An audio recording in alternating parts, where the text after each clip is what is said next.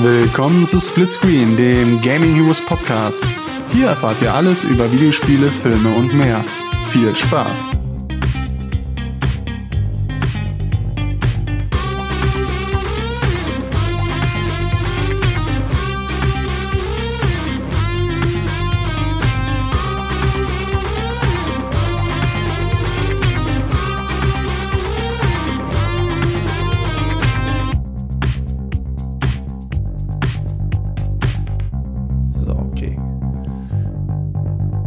Herzlich willkommen zu unserem Splitscreen Recap, äh, wo wir nochmal die Spiele des letzten Monats äh, Revue passieren lassen wollen. Und ähm, ja, diesen Monat war es ganz schön voll. Wir hatten vier Spiele und drei Konsolen, die wir auch heute nochmal besprechen wollen. Ja, und deswegen äh, beeilen wir uns ein klein wenig und ähm, ich heiße mal den Benny hier bei mir willkommen. Hallo. Und ähm, ja, legen wir direkt los. Ja, äh, das erste Spiel war ähm, Octopus Traveler. Und ähm, ich fand das ja mega super. Ich fand das echt toll, war ein richtig schönes Spiel. Ähm, du hast es ja, wie wir gerade eben herausgefunden haben, eine Aufnahme, die wir nicht benutzen konnten. Du hast es gar nicht gespielt, obwohl ich davon ausgegangen bin, dass du es gespielt hast. Ja, jetzt kannst du mich natürlich runtermachen, weil ich dieses tolle Spiel nicht gespielt habe. Ja, aber ich werde es noch nachholen. Also, ja, es war zu der Zeit einfach zu viel anderes zum Zocken und auch äh, sonstiges Privates im Weg, dass ich dem Spiel nicht die nötige Aufmerksamkeit hätte schenken können, die ich ihm schenken möchte.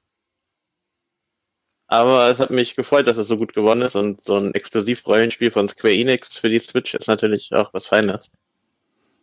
Ja, es zeigt ja auch so ein Also, bisschen, du- ähm, was da für ein Vertrauen jetzt in dieser Konsole steckt. Ne? Wenn man jetzt mal ein bisschen zurückdenkt, auch an, ähm, an die Wii U.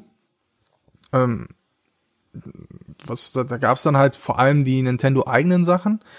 Ähm, aber jetzt haben wir auch so, so ein, so ein, ja, wie soll man sagen, so, so ein richtig kreatives Projekt ähm, auf, auf, die, auf die Switch zu bringen. Für mich zeigt das so ein bisschen auch, was die Switch für, für einen Stellenwert am Markt hat. Das ist jetzt nicht nur die einfache ähm, Massenkonsole, sondern das ist auch so eine Konsole halt für so Experimente und Indies und sowas und und Octopath Und für Traveler hatte gute ja, Verkaufszahlen bis jetzt. Also ja und bis vor jetzt gab es ja wirklich keinen richtigen Entwickler bzw. Publisher, der sich äh, unzufrieden mit den Verkaufszahlen gezeigt hat.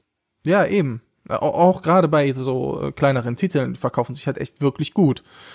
Ja, auch die Third-Party. EA war zufrieden mit FIFA und Bethesda ist voll zufrieden mit den Verkaufszahlen der Spiele, die sie geportet haben. Ja, Also, das war ja immer ein Problem bei Nintendo. Also, das war ja eigentlich immer, dass Third-Parties auf Nintendo-Konsolen sich nicht so gut verkauft haben, dass es sich für die ihrer Meinung nach gelohnt hätte, aber das scheint mit der Switch gerade anders zu laufen. was ja eine tolle Sache ist. Ja, auf jeden Fall.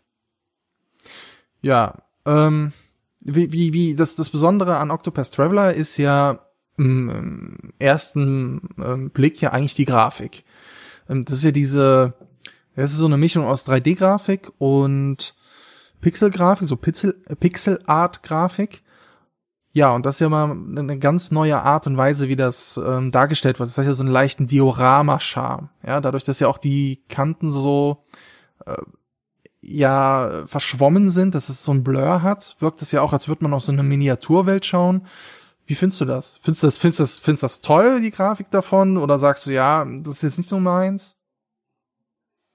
Die Grafik fand ich seit dem ersten Trailer richtig super. Also, da es hatten sich einige, als dieser erste Trailer kam, ja äh, über die Grafik ausgelassen und ich fand die damals schon super gut. Und äh, ist auch eigentlich der Hauptgrund, warum ich das Spiel auf jeden Fall nochmal spielen will, weil mich dieser grafische Stil einfach anspricht. Ja, ja, ich find's, ich find's halt eben auch toll. Also für mich ist das das absolute Highlight, aber nicht nur, weil dieses dieser Diorama-Effekt da ist und weil das halt diese diese Pixel-Art ist mit dieser ähm, 3D-Grafik kombiniert. Also für die, die es wissen wollen, das ist halt so eine richtige Polygon Polygon 3D-Welt, aber auf diese 3D-Welt wurde halt Pixel-Art gemappt. Ja, also für die, die es dann wissen wollen und halt die Figuren, das sind halt dann ähm, 2D-Sprites und so, aber im Großen und Ganzen ist es eigentlich eine dreidimensionale Welt, durch die man sich bewegt, ähm, aus der Vogelperspektive. Ähm, aber ich fand es auch toll. Ich finde, dass diese Grafik, die hat so was ganz Eigenes. Also das habe ich so auch noch nie gesehen. Und das Besondere daran, was diese, wie soll man sagen, diese, diese, diese, diese Diorama-Grafik noch viel mehr unterstreicht, ist, dass nicht alles in diesem Pixelart ist. Also Wasser zum Beispiel oder halt dann auch manche Stellen der Schnee, der dann auch so ganz extrem glitzert und die Licht- und Partikeleffekte sind halt ähm, ja no, äh, keine Pixelart. Ja, und das macht das halt dann nochmal so, so, so einen ganz eigenen Charme. Das macht das ja sehr realistisch, als würde man tatsächlich in so ein ausgeschnittenes Diorama hineinschauen, in so eine ganz eigene Welt. Das ist wirklich ganz, ganz toll. Also ich bin da von der Grafik absolut begeistert.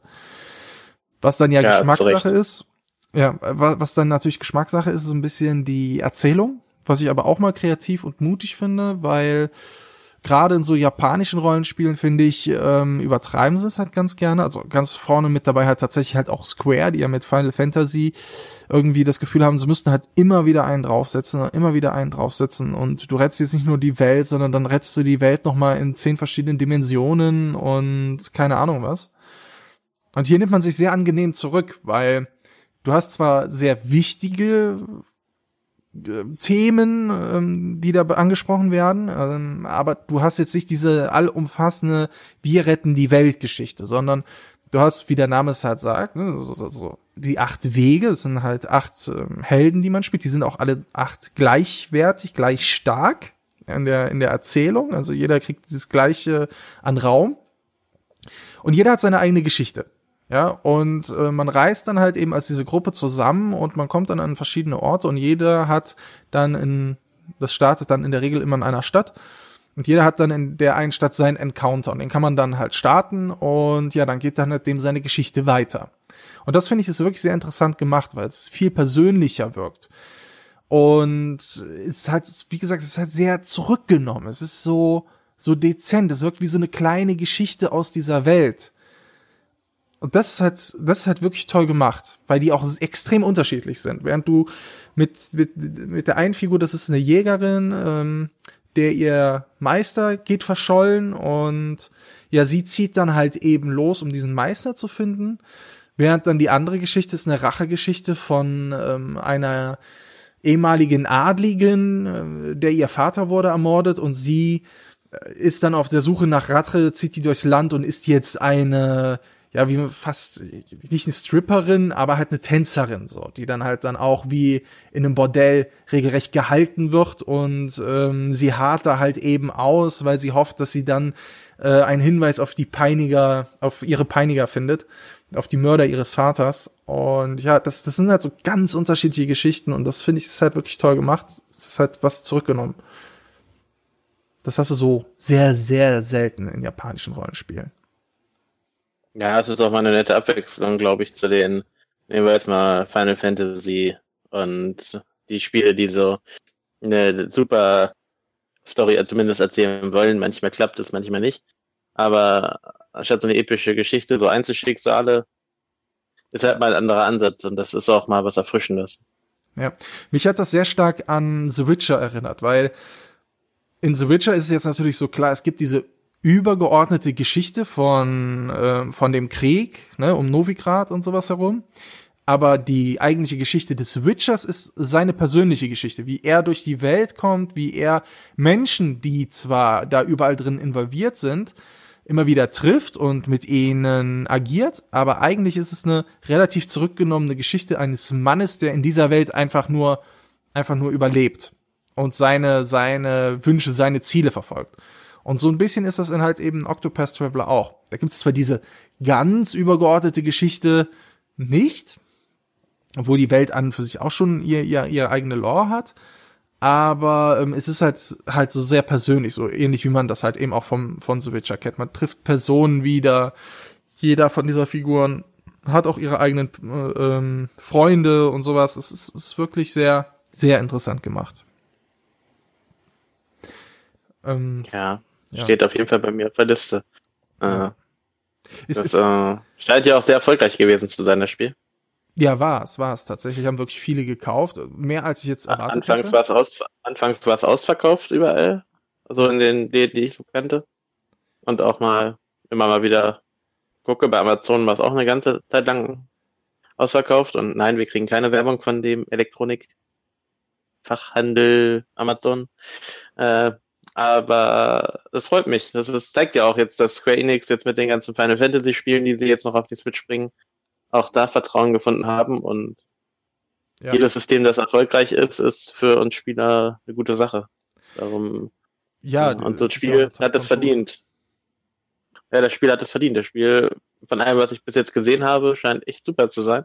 Ja. Auch wenn man da viel Zeit investieren muss, um es ja. ordentlich zu spielen. Das heißt, auch, das heißt, klingt jetzt wie ein negativer Punkt, aber. Ja, nee, ist, ja. ist, ist aber auch einer. Ähm, ist ja nicht alles Gold, was glänzt. Und ähm, auch Octopath Traveler hat seine Fehler. Für mich ist halt einer der größten Fehler, die das Spiel hat, ist, ähm, du, dass du, du, du sammelst alle acht äh, Figuren ein, alle acht Helden kannst du einsammeln und dann hast du ähm, ja diese einzelnen Erzählstränge. Und das Problem ist, du bist aber immer nur mit Vieren unterwegs. Und deine Hauptfigur, also dieses, die erste Figur, die du wählst, die kannst du auch nie rausnehmen. Also du könntest jetzt nicht sagen, okay, ich wechsle jetzt mal alle vier komplett durch. Das geht nicht. Und das führt halt dazu, dass du, wie man sie ja eigentlich auch in Rollenspielen her kennt, du setzt halt ein Team zusammen, mit dem du gut zurechtkommst. Ja, die skillst du so, wie es dir gefällt. Ähm, dann hast du in Octopath Traveler noch so ein Jobsystem, das bedeutet, ähm, jeder hat so seine eigene Klasse. Es gibt halt den Magier, es gibt den Krieger und so weiter. Darüber hinaus hat dann noch jeder so seine Spezialfähigkeit, die auch kein anderer erlernen kann. Aber diese Klassen, die kann man dann noch ähm, finden in, die sind in der Welt verteilt, da gibt's dann halt so Schreine und wenn du diesen, diesem Gott in diesem Schrein halt dann begegnest, den halt, den halt rufst, dann schaltet der für dich diese Klasse frei und dann kann jede andere Figur diese Klasse lernen. Das heißt, wenn ich einen Krieger habe, dann kann ich bei dem Krieger sagen, okay, pass auf, du machst jetzt auch noch einen Magier. Ob das jetzt so sinnvoll ist oder nicht, das, das ist jetzt mal dahingestellt, weil die haben natürlich auch ihre eigenen Stats. Aber im Grunde kann, genommen kann jeder jede Klasse lernen. Also gehst du hin, machst dein Team, und verteilst dann halt eben die Klassen, die die nicht haben, auf ihn drauf. Das heißt, du hast acht Klassen, ähm, vier Sch Figuren dabei und dann kannst du sagen, okay, jetzt habe ich ähm, alle anderen Klassen gesammelt noch und jetzt verteile ich die halt eben auf diese vier. Dann bräuchtest du eigentlich die Charaktere nicht mehr wechseln.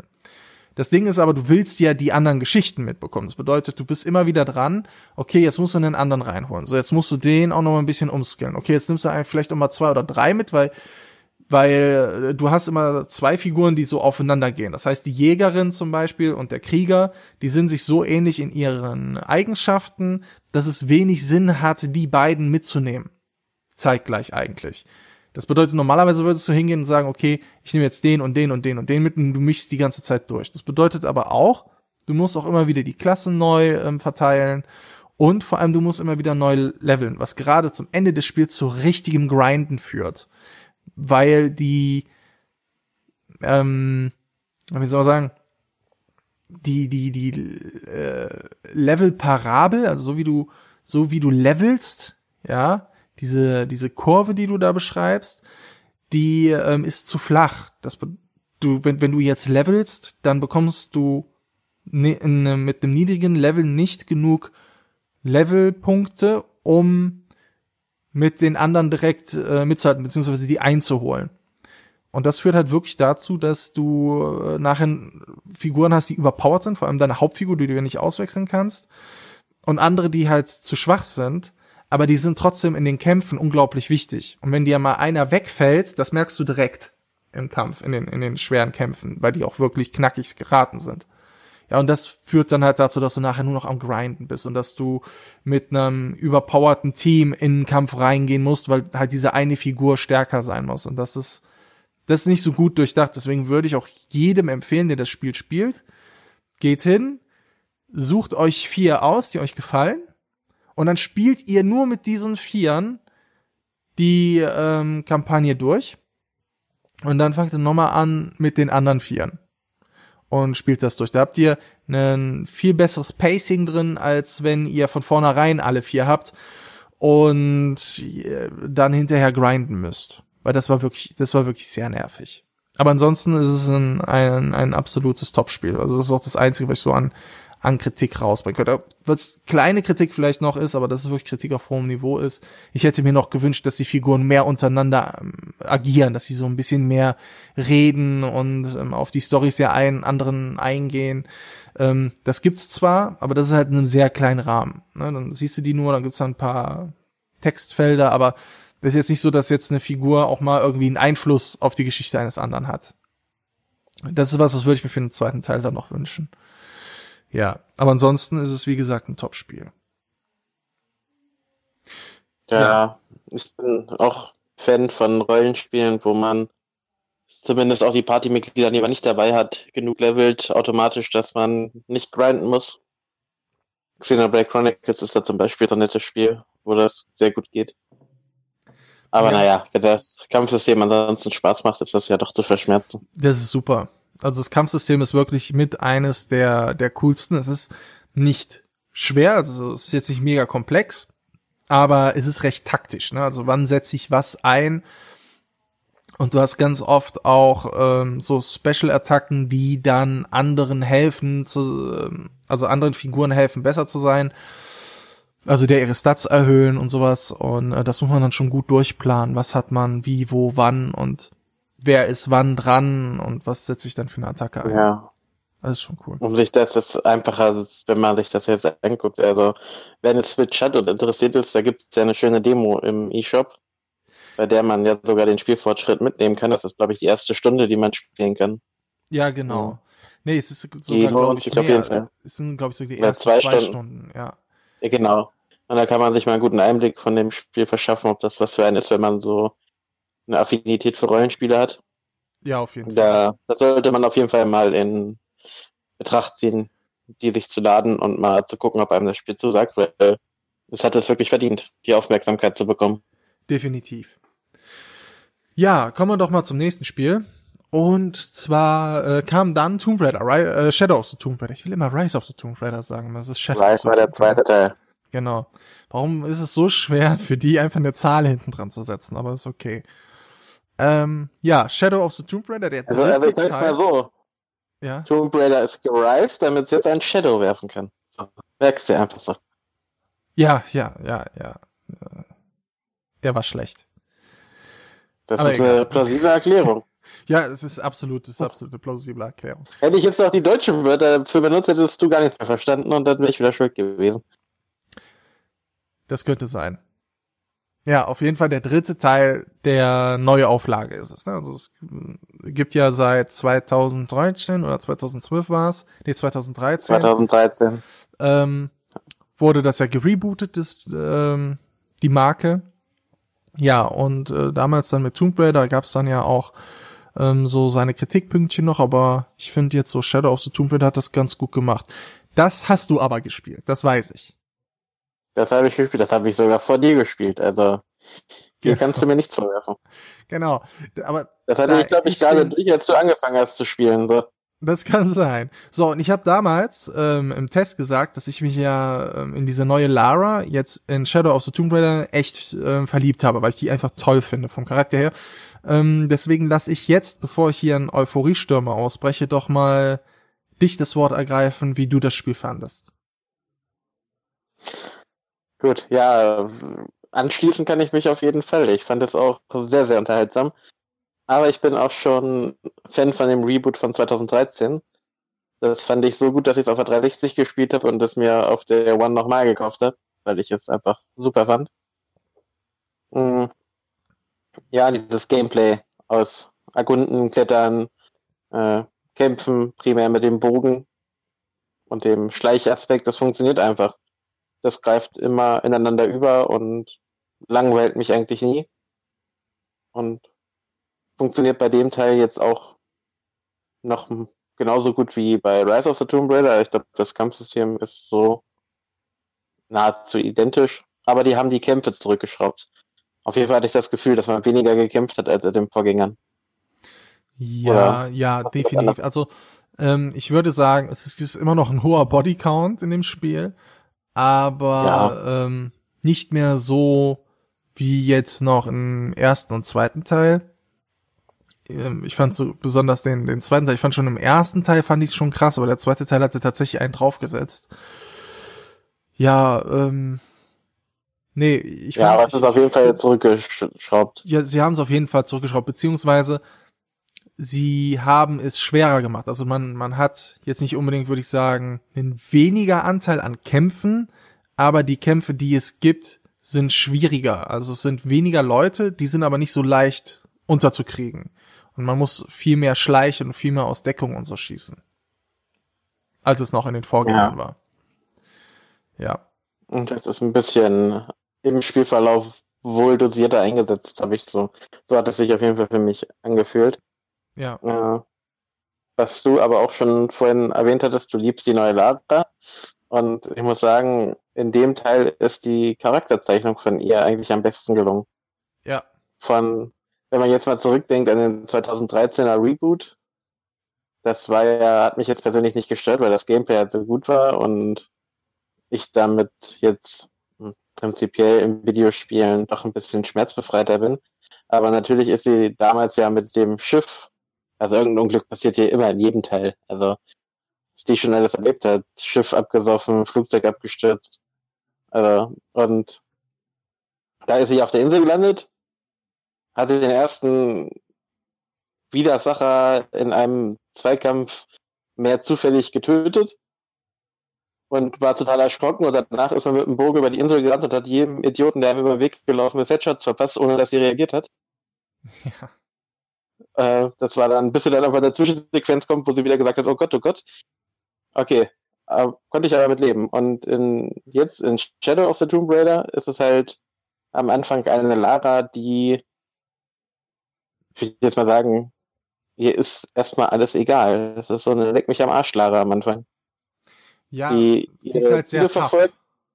Genau, sie verfolgt ihre Ziele und wird immer wieder damit konfrontiert, was das auslöst und zeigt auch Regungen, nur um die dann wieder in sich zu verbuddeln und trotzdem stur ihren Weg weiterzugehen. Ja, das, Und- das fand ich, das fand ich ja das Gute daran. Ähm, also wenn, wenn man das jetzt so hört, könnte man ja meinen, ja, ey, okay, das ist doch jetzt das gleiche in Grün oder so. Aber sie konfrontieren sie ja tatsächlich damit. Sie, sie zeigen ja auf, dass das eine Schwäche von ihr ist. Und dass sie sich das äh, auch bewusst, sie ist sich dessen ja bewusst. Ja, Aber sie weiß keinen anderen Weg. Und das finde ich halt äh, sehr gut gemacht, sehr gut umgesetzt. ja, das ist, äh, sie hat da ja in dem ganzen Spiel, äh, es, da gibt's ja diesen, ach, schon in der ganzen Reihe, gibt es ja Jonah, ihren sozusagen mitbesten Freund, Ja. der ja eine Konstante ist, der ja in jedem Teil wirklich fest dabei ist. Ja. Äh, und in diesem Teil ist er besonders, er ist ihr Gegenpol. Er ist so immer der, der einwirkt. Und diese, diese Dynamik zwischen den beiden fand ich in dem Spiel echt ganz gut gemacht. Ja, ich fand es auch wirklich toll, weil auch er auch noch ein bisschen mehr war als nur ihr Gewissen.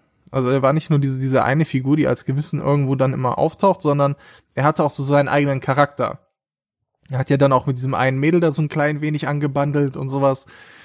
Das fand ich schon toll gemacht. Ich fand, dass er ein guter Charakter war und auch der auch Schwächen hatte und der auch so seine eigene Meinung hatte. Der nicht nur da war, um, um Stichpunkte einzuwerfen, sondern ganz am Anfang vom Spiel, ganz kleiner Spoiler, es gibt ja diese, diese Szene, nachdem, äh, nach der Stadt, wo sie ja im Flugzeug sind und wo Lara nicht weiß, wie sie reagieren soll, weil sie weiß, es sind schreckliche Dinge gerade passiert, aber sie müssen irgendwie weiter, sie müssen den Bösewicht aufhalten, sie müssen auch ihre eigenen Taten irgendwie rechtfertigen.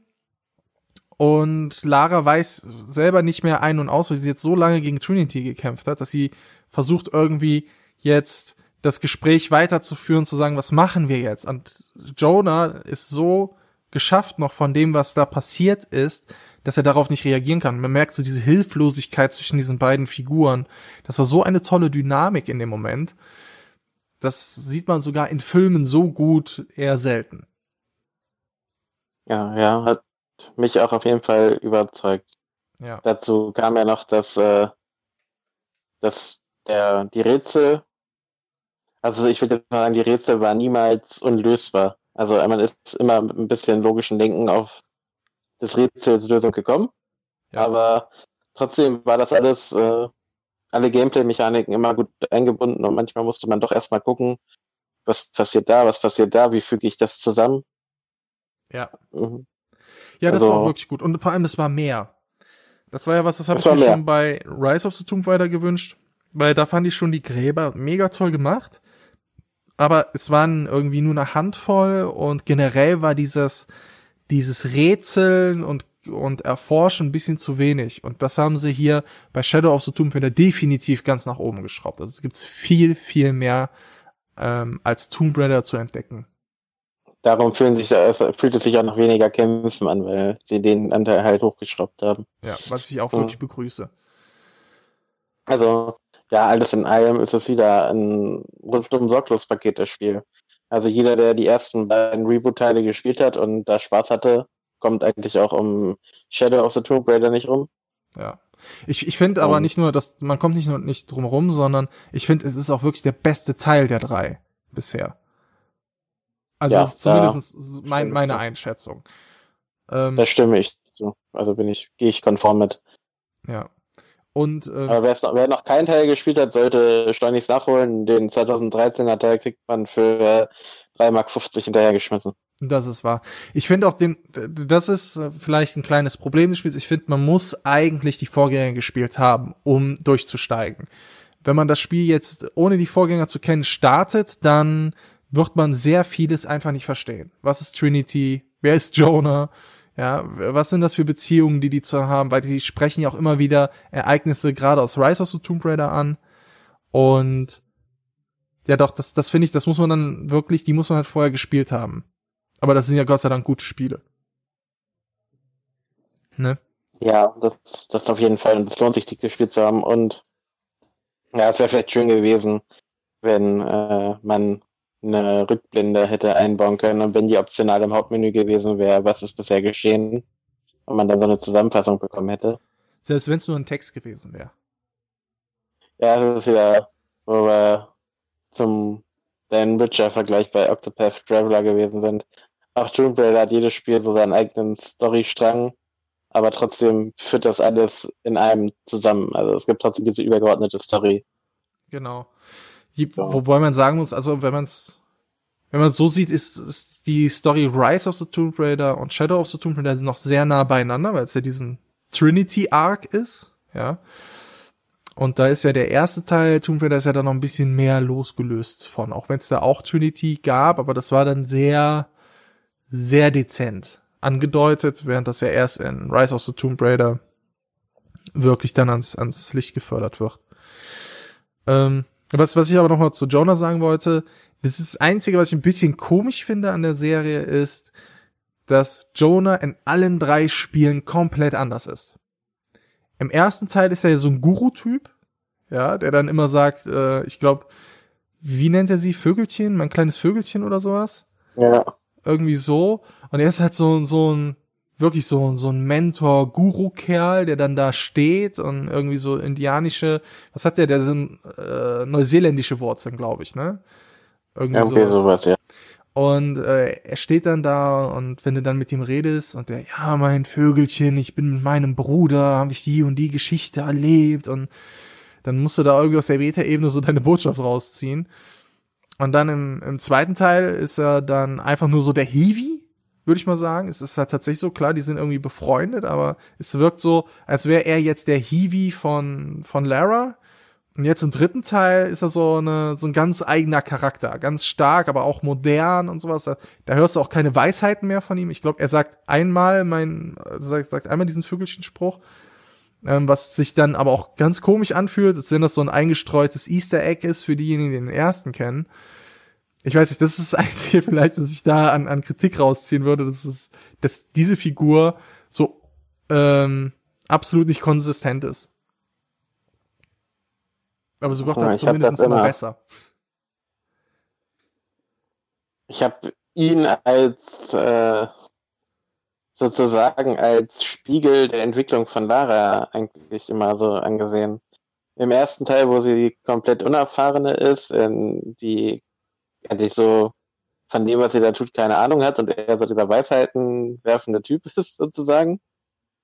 Hin zum zweiten Teil, wo die Entwicklung dann weitergeht und er schon anders auf sie reagiert, jetzt zum dritten Teil, wo er sozusagen in Anführungszeichen so diese Vernunft und Gewissen darstellt, diesen Konterpart.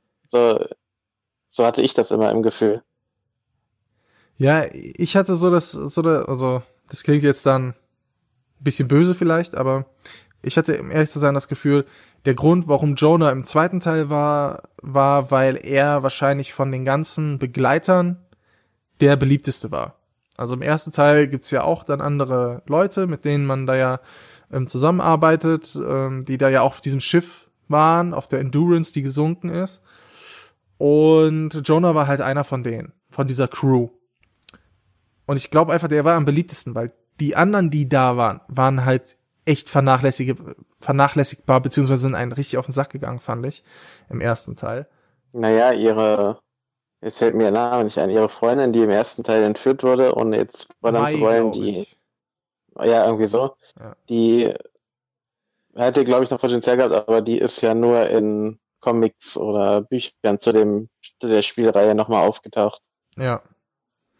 Und, ähm, ja, und ich glaube halt einfach, da war Jonah war halt der beliebteste. Im zweiten Teil haben sie den deswegen dann nochmal mit reingebracht. Und ich glaube, das hätte auch äh, einfach nur Freund Nummer vier sein können, irgendwie irgendein äh, Bekannter.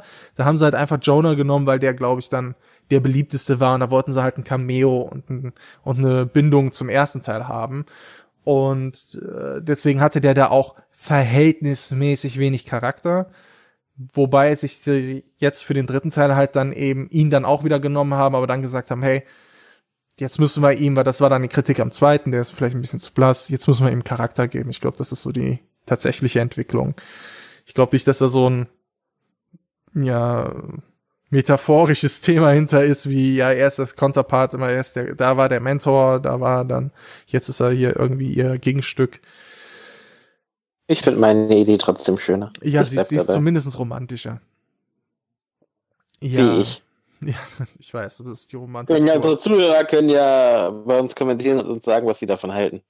Ja. Entweder, ja. entweder meine plausible, gute Erklärung oder Mikes ist alles egal. Geschwafel. Kannst mich mal. Ja, ähm, ja, aber trotzdem. Auf jeden Fall Spiel kaufen, Spaß haben.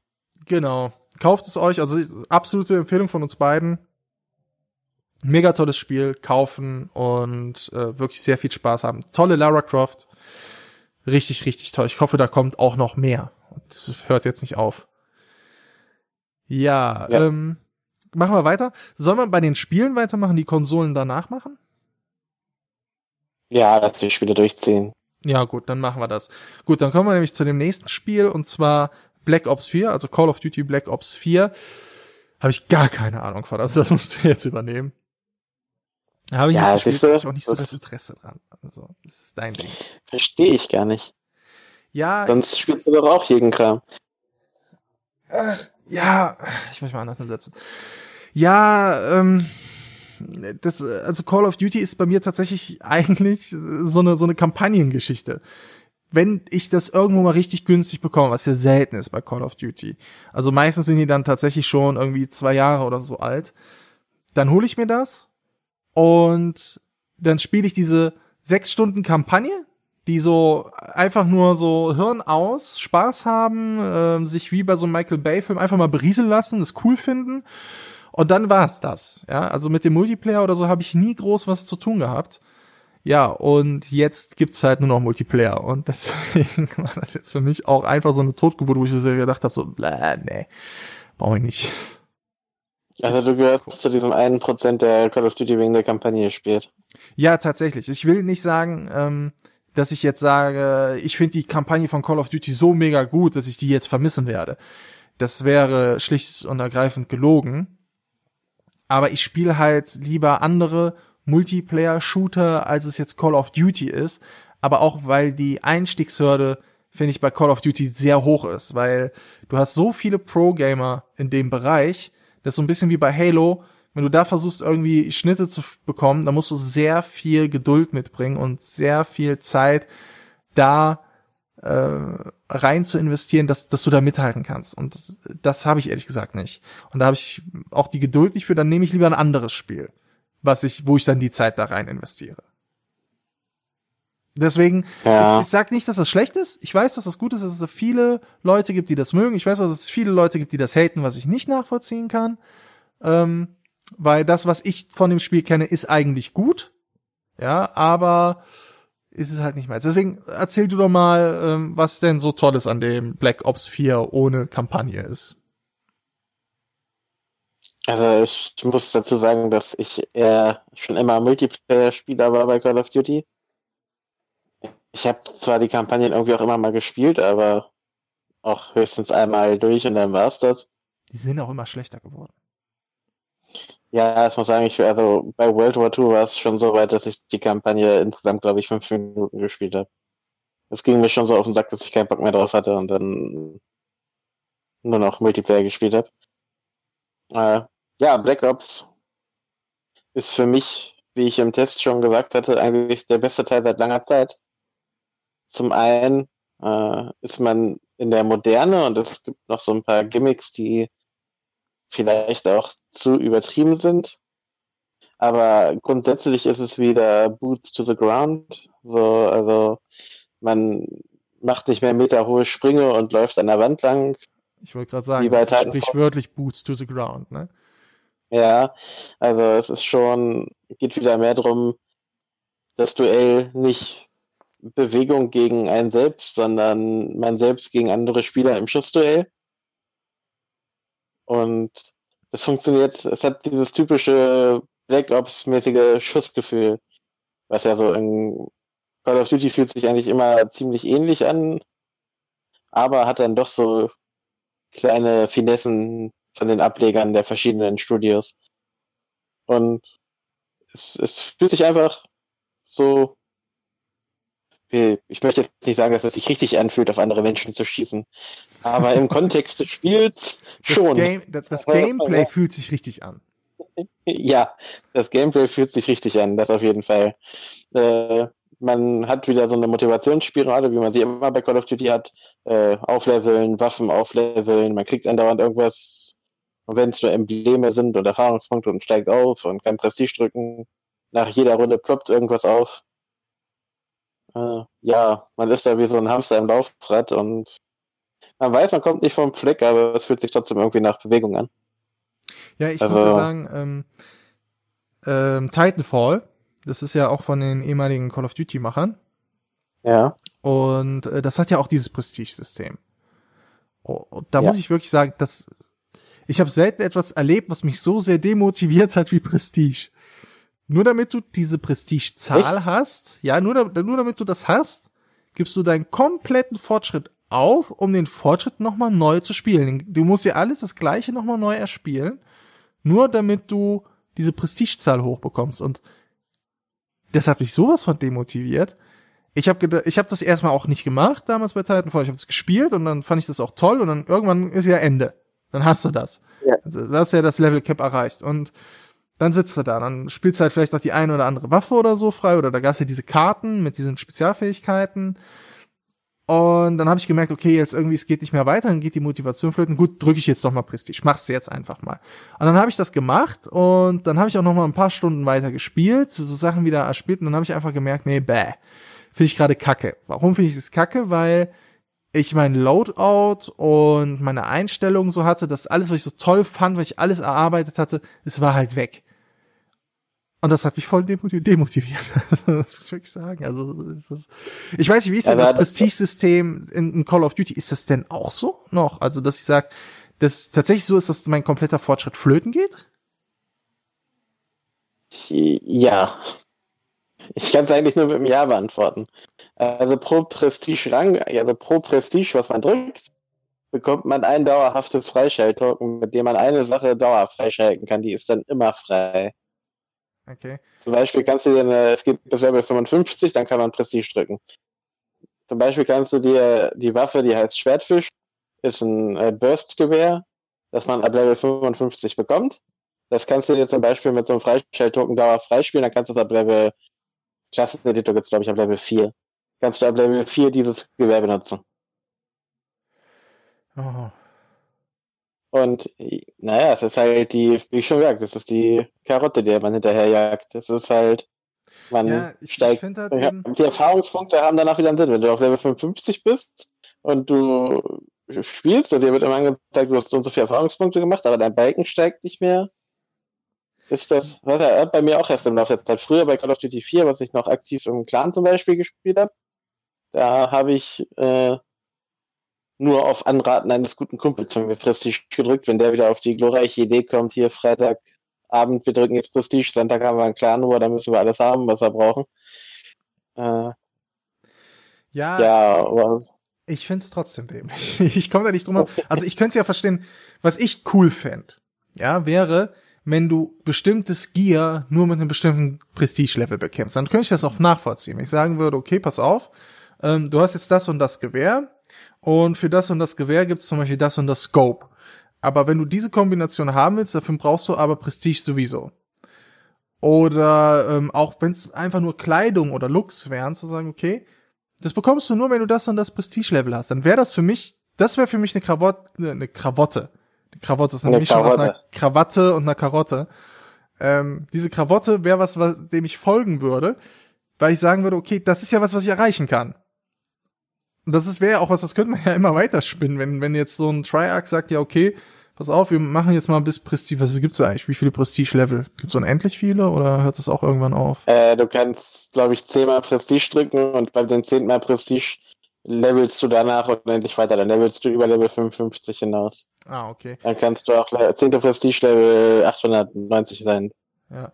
ja, aber es könnte ja zum Beispiel sein, dass So, jetzt so ein mal. Triarch sagt, okay, pass mal auf, ähm, jetzt kommt ein DLC und mit dem DLC erhöhen wir das Prestige-Level auf 20 und dann gibt es da auch neue Sachen. Mit Level zum Beispiel Prestige 12 kriegst du dann die und die Waffe automatisch schon mit dem und dem Scope oder mit dem und der äh, Munitionskapazität, was ja eigentlich ein bisschen cheaten wäre, und das vielleicht in Gold oder sowas. Und Das mit Gold geht nicht. Das spielt man sich bei Call of Duty über Herausforderungen frei. Das wäre ja, Ja, cheaten, wenn man das das so wär- kriegen würde. Äh, Das wäre, nein, ich meine nicht Gold, sondern die, die Waffe ist aus Gold. Ja, das meine ich ja. Die Goldtarnung gibt es bei Call of Duty für das Erfüllen von den Waffenherausforderungen. Ja, keine Bei Ahnung. Black Ops zum Beispiel 100 Kopfschüsse pro Waffe. Wenn du 100 Kopfschüsse hast, hast du schon irgendwie eine neuen Tarnung freigeschaltet. Aber nur solche Standardtarnungen in Anführungszeichen. Und dann gibt es nochmal fünf Herausforderungen, die dir äh, etwas höherwertige in Anführungszeichen Tarnungen bringen. Und wenn du die geschafft hast, hast du alle Waffentarnungen freigeschaltet, dann kriegst du die Goldtarnung als Belohnung dafür. Benny, das war ein Beispiel. Ich wollte dich nur aufklären und noch was erzählen, Ah, okay. weil du hörst ja nicht ab. Okay, gut. Wir kommen wir mal vom, vom Prestige-Thema und meinem Gehate weg, ja. Ähm, das, das Spiel hat ja noch eine ganz große Neuerung fürs, für Call of Duty und zwar äh, einen Battle Royale-Modus. Und den fandst Ich du ja auch du richtig auf die toll. Waffenkammer hinaus. Was für eine Waffenkammer. Die haben im Multiplayer, ich wollte nämlich noch sagen, hier mit äh, Outfits und dem ganzen Quatsch, das kannst du über die Waffenkammer freispielen. Das ist ein System ähnlich wie in Fortnite, die Seasons, wo man für das Spielen im Rang aufsteigt und jedes Mal so eine äh, sowas freischaltet, so ein Outfit oder eine, eine, eine Waffe, die es schon gibt, aber in so einer Spezialform. Da gibt es zum Beispiel so ein Gewehr, das dann so eine Einhornform hat. Also das ist wie, man kennt es von Fortnite zum Beispiel oder von ähnlichen Spielen.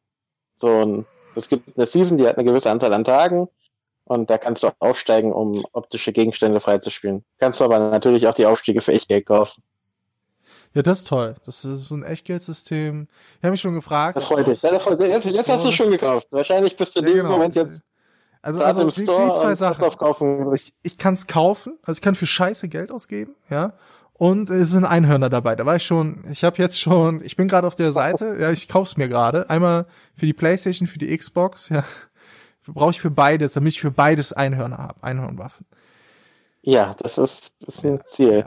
Ja, aber natürlich wolltest du auf Blackout hinaus. Genau, ich wollte auf Blackout hinaus. Und zwar. Der große Battle Royale Killer. Shit. Über Genau. Hammer. So, und zwar bei, bei Battle Royale habe ich direkt mal ein paar Fragen, weil wenn Call of Duty oder, oder ich, ich hole mal ein bisschen weiter aus.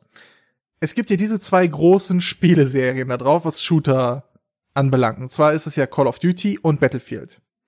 So, Battlefield war immer dieses weite, offene, große Karten. Man läuft drüber, knatscht gegenseitig ab. Und bei, Ja. bei Call of Duty war das immer diese kleineren, kompakteren Karten, wie man es zum Beispiel ja auch von Halo oder so kennt, die so diesen, diesen Häuserkampf-Feeling, dieses Häuserkampf-Feeling haben. Und jetzt kommt, Ja. jetzt kommt so ein ähm, Battle Royale-Modus, wo ich eine riesengroße Karte habe. Funktioniert dann noch dieses typische Call of Duty Gameplay auf dieser dann großen, weiten Karte? Ja, funktioniert wunderbar, da die Karte auch gut designt ist. Wie muss ich das dann vorstellen? Das ist, ist, ist die Karte dann, sag ich jetzt mal, von der Art und Weise, wie die gebaut ist, kompakter, also mit mehr Gebäuden und so, weniger weiten, großen Flächen oder, oder wie Sowohl das als vor? auch.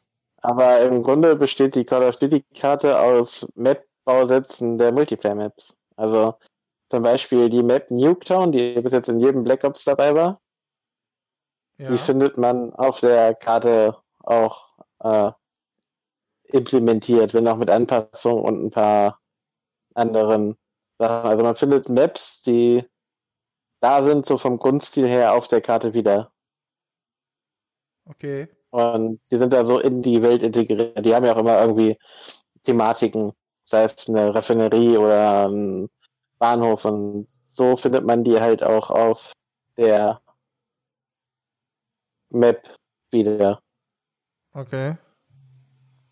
Und, und dann, wie, wie, wie ist es dann mit, mit, mit den Kämpfen? Ist es auch eher so, dass, sage ich jetzt mal, die Leute sich dann eher um diese Gebiete ballen, um zu kämpfen? Oder ist es, fühlt sich, also, Ja. ich, ich drehe es mal ein bisschen um. Wo sind denn spielerisch gefühlt die großen Unterschiede zu einem PUBG? Einfach das grundsätzlich das Call of Duty Gunplay. Das ist äh, schon mal ein wichtiger Faktor. Und ich muss jetzt gestehen, PUBG habe ich nicht gespielt und Fortnite habe ich auch irgendwie nochmal zwei Runden mit dir gespielt. Äh, aber es hat dieses typische Gunplay von Call of Duty Mhm. und wirft das zusammen mit dem Überlebenskampf, wie man das aus PUBG kennt.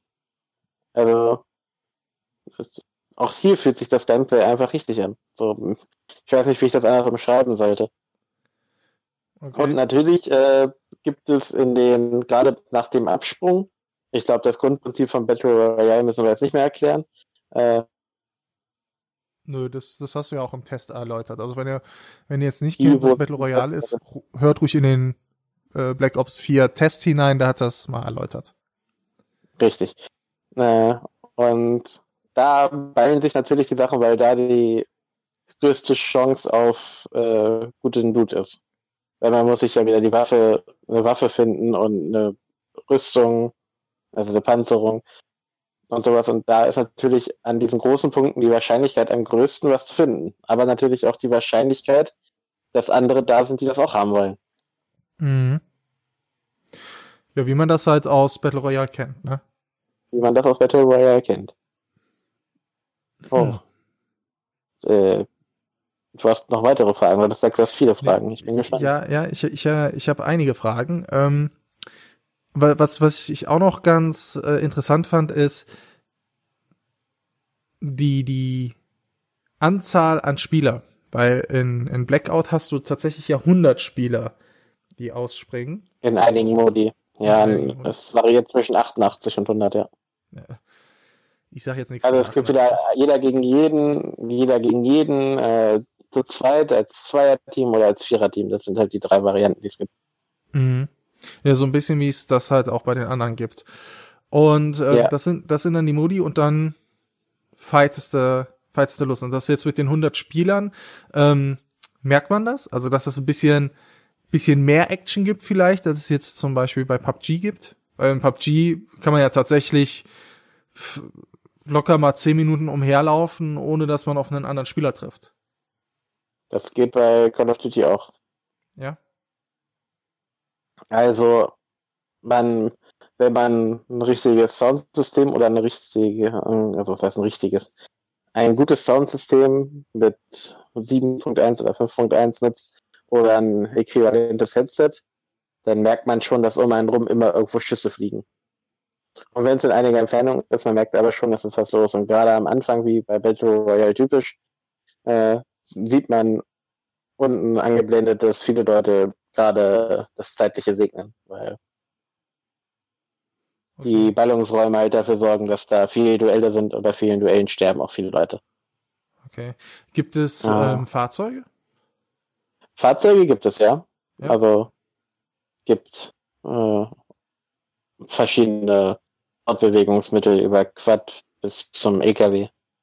Okay. So, also Militärtransporter hin.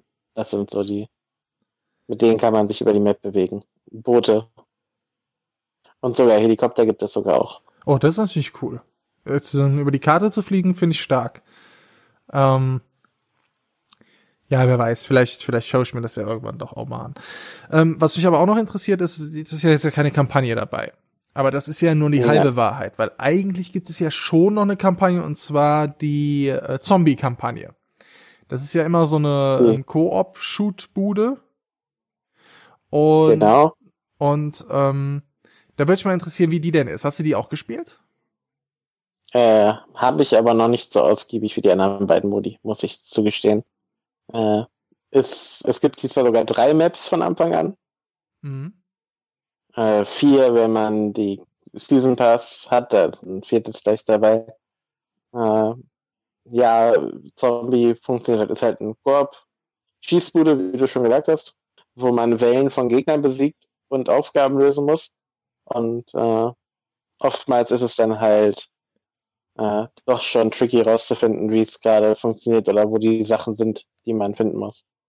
Es gibt zum Beispiel eine Map auf der Titanic, okay. wo die Zombies angreifen, also wie in echt. Äh, ja, ich meine, ich meine, ähm, ich habe ich hab, ich hab den Film gesehen. Ich meine, da wäre das auch so ja. gewesen. Da haben dann die Zombies angegriffen. Ja. Richtig, da war das genauso. Und dann gibt es nach, wenn man einen Punkt erreicht hat, muss man auf dem ganzen Schiff vier Tafeln finden. Und am Anfang haben wir echt nur drei gefunden. Wir wussten nicht, wo die vierte ist. Das war dann eine Sucherei, während man sich Zombies und Bossgegner vom Hals gehalten hat. Okay. Da, es ist halt ein Spiel, was darauf setzt, äh, dass man sich abspricht, dass man sich ein bisschen klug anstellt. Okay. Ich, ich habe eine. Also jeder. Eine Frage oder du hast einmal Zombie gespielt? Nein, ich habe eine Frage. Ich habe mehrmals Zombie gespielt. Also ich hatte ja ein paar Call of Duty Teile. Ähm, eine Frage. Ja, aber du hast ja auch Angst vor Zombies, darum ist es.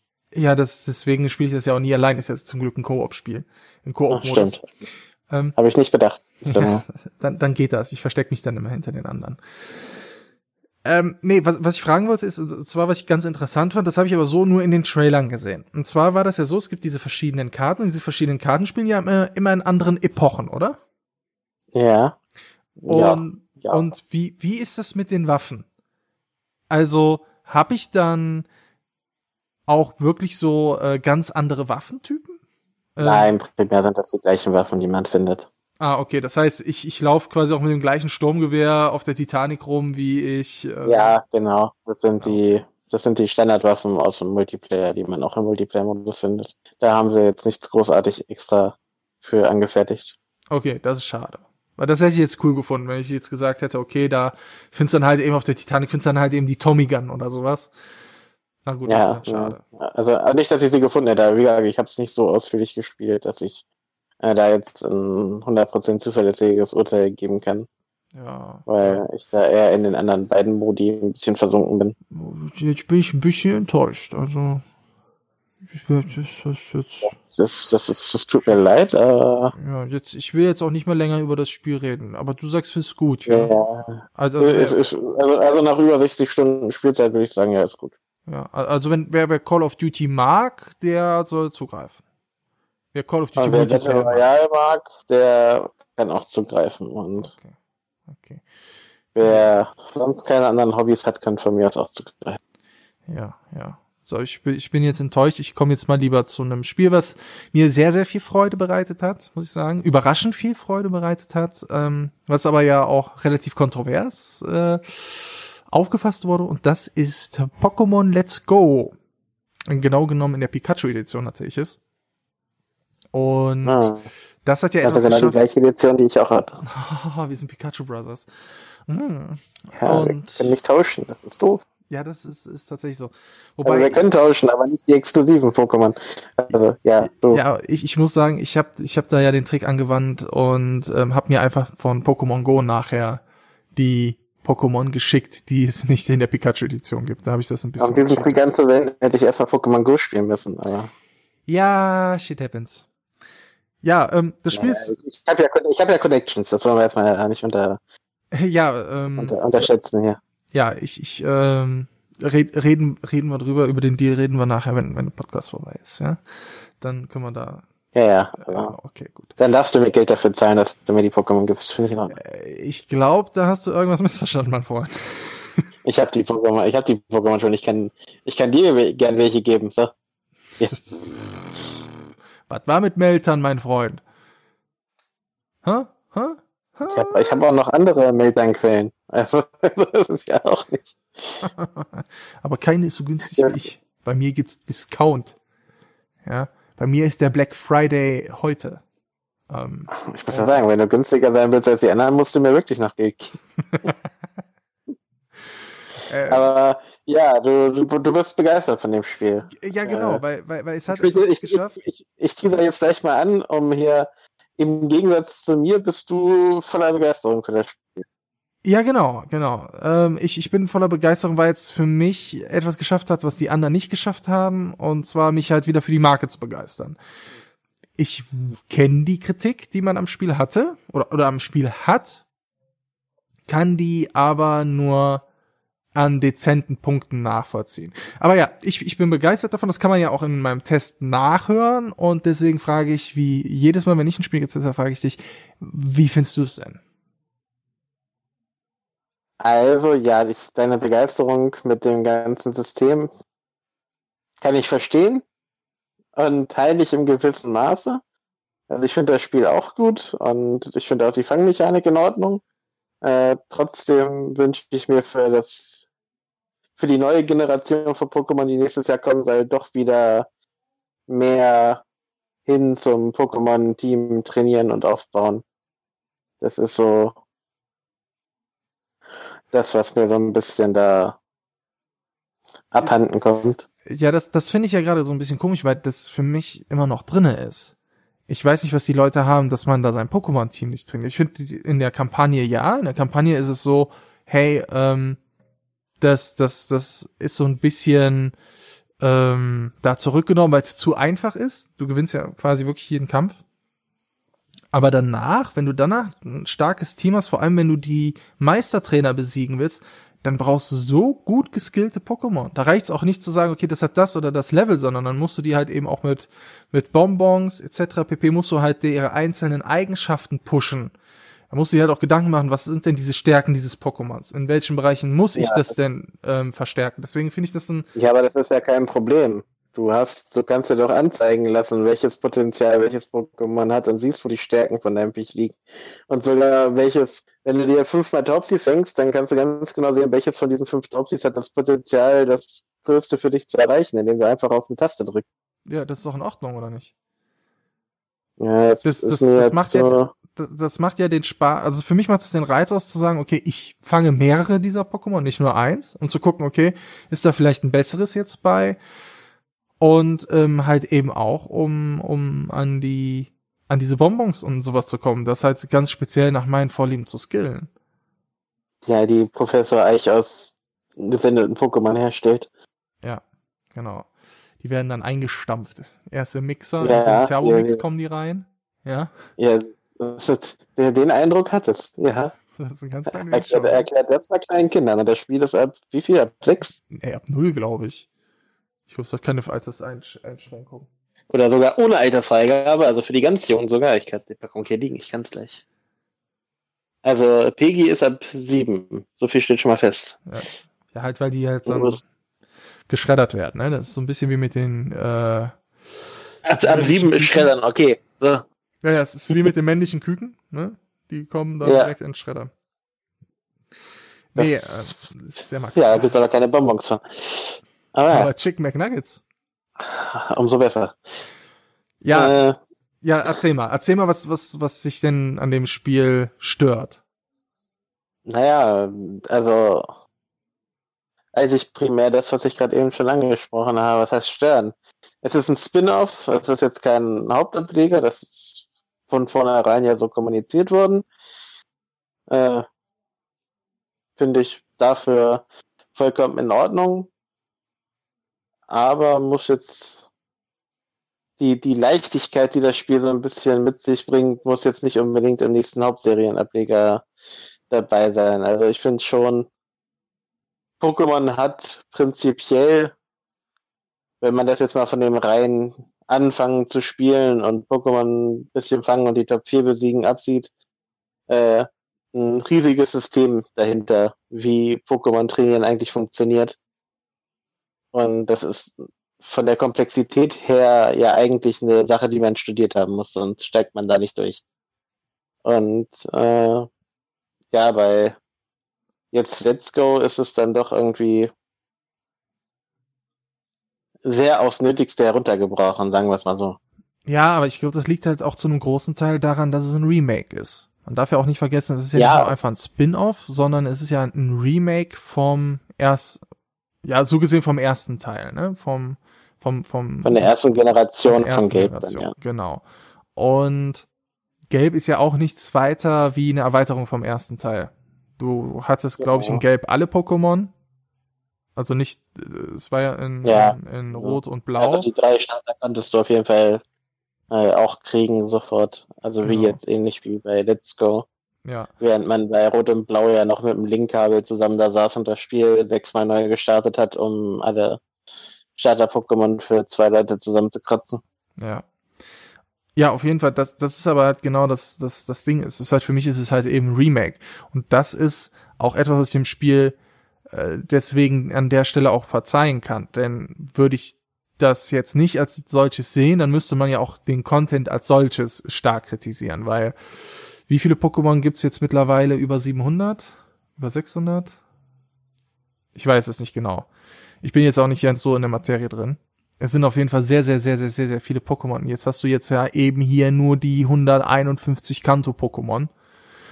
Und ähm, ja, und auch, auch, auch Kanto als solches als Gebiet ist ja nicht sehr groß. Also das ist ja schon sehr überschaubar. Im, im Vergleich jetzt zum okay. Beispiel auch gerade für, ähm, wie ich fand jetzt zum Beispiel, wenn man jetzt mal Ultramond dagegen hält, das ist ja schon ein ganzes Stückchen oder, oder, oder, ähm, Ultramond und wie war das andere nochmal? Sonne? Äh, Ultra. Das war ja nicht Ultramond und Ultrasonne. War das Ultrasonne, so. ja? Ja, auf jeden Fall bei den beiden Spielen, die waren schon ein Stück größer.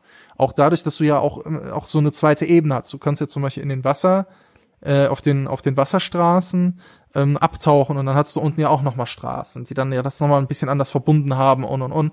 Und das hast du jetzt in, ähm, das hast du jetzt ja natürlich bei dem, bei dem Remake auch nicht mit, mit dabei.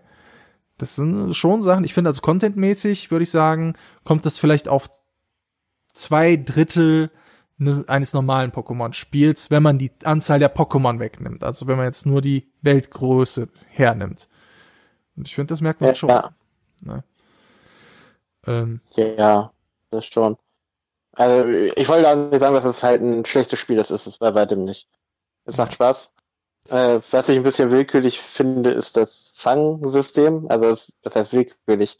Das reine Fangsystem mit dem Ballwerfen und so finde ich gut, auch wenn ich mir auch für den nächsten Ableger wieder wünschen würde, dass man die Pokémon doch im Kampf schwächen kann. Das fand ich dann doch irgendwie guter, auch wenn viele das anders sehen. Äh, ja, ich, ich sehe das vor allen Dingen anders. Aber, aber, jetzt kommt der Punkt. Für mich ist der Zeitpunkt, wann man den Pokéball wirft, total irrelevant. Äh, also es kann vorkommen, je, je kleiner der Kreis, der sich in dem großen Kreis auf dem Bildschirm führt, dann kriegt man die Bewertung grandios oder super toll, bla bla. Ja. Aber eigentlich macht es bis auf die Erfahrungspunkte jemand, der kriegt gar keinen Unterschied, ob man den Ball grandios geworfen hat oder ob man den Ball irgendwie geworfen hat. Es kann sein, dass du einen Ball wirfst und den super duper toll triffst und das Pokémon dann kommt bei drei und danach wirfst du einen Ball, wo der Bike noch ganz voll ist und das Viech kommt nicht mehr raus. Das äh, macht für mich irgendwie keinen Sinn. Das ist irgendwie. Nee, das, das ist eine, ähm, das ist wie bei Pokémon, das ist wie bei Pokémon Go.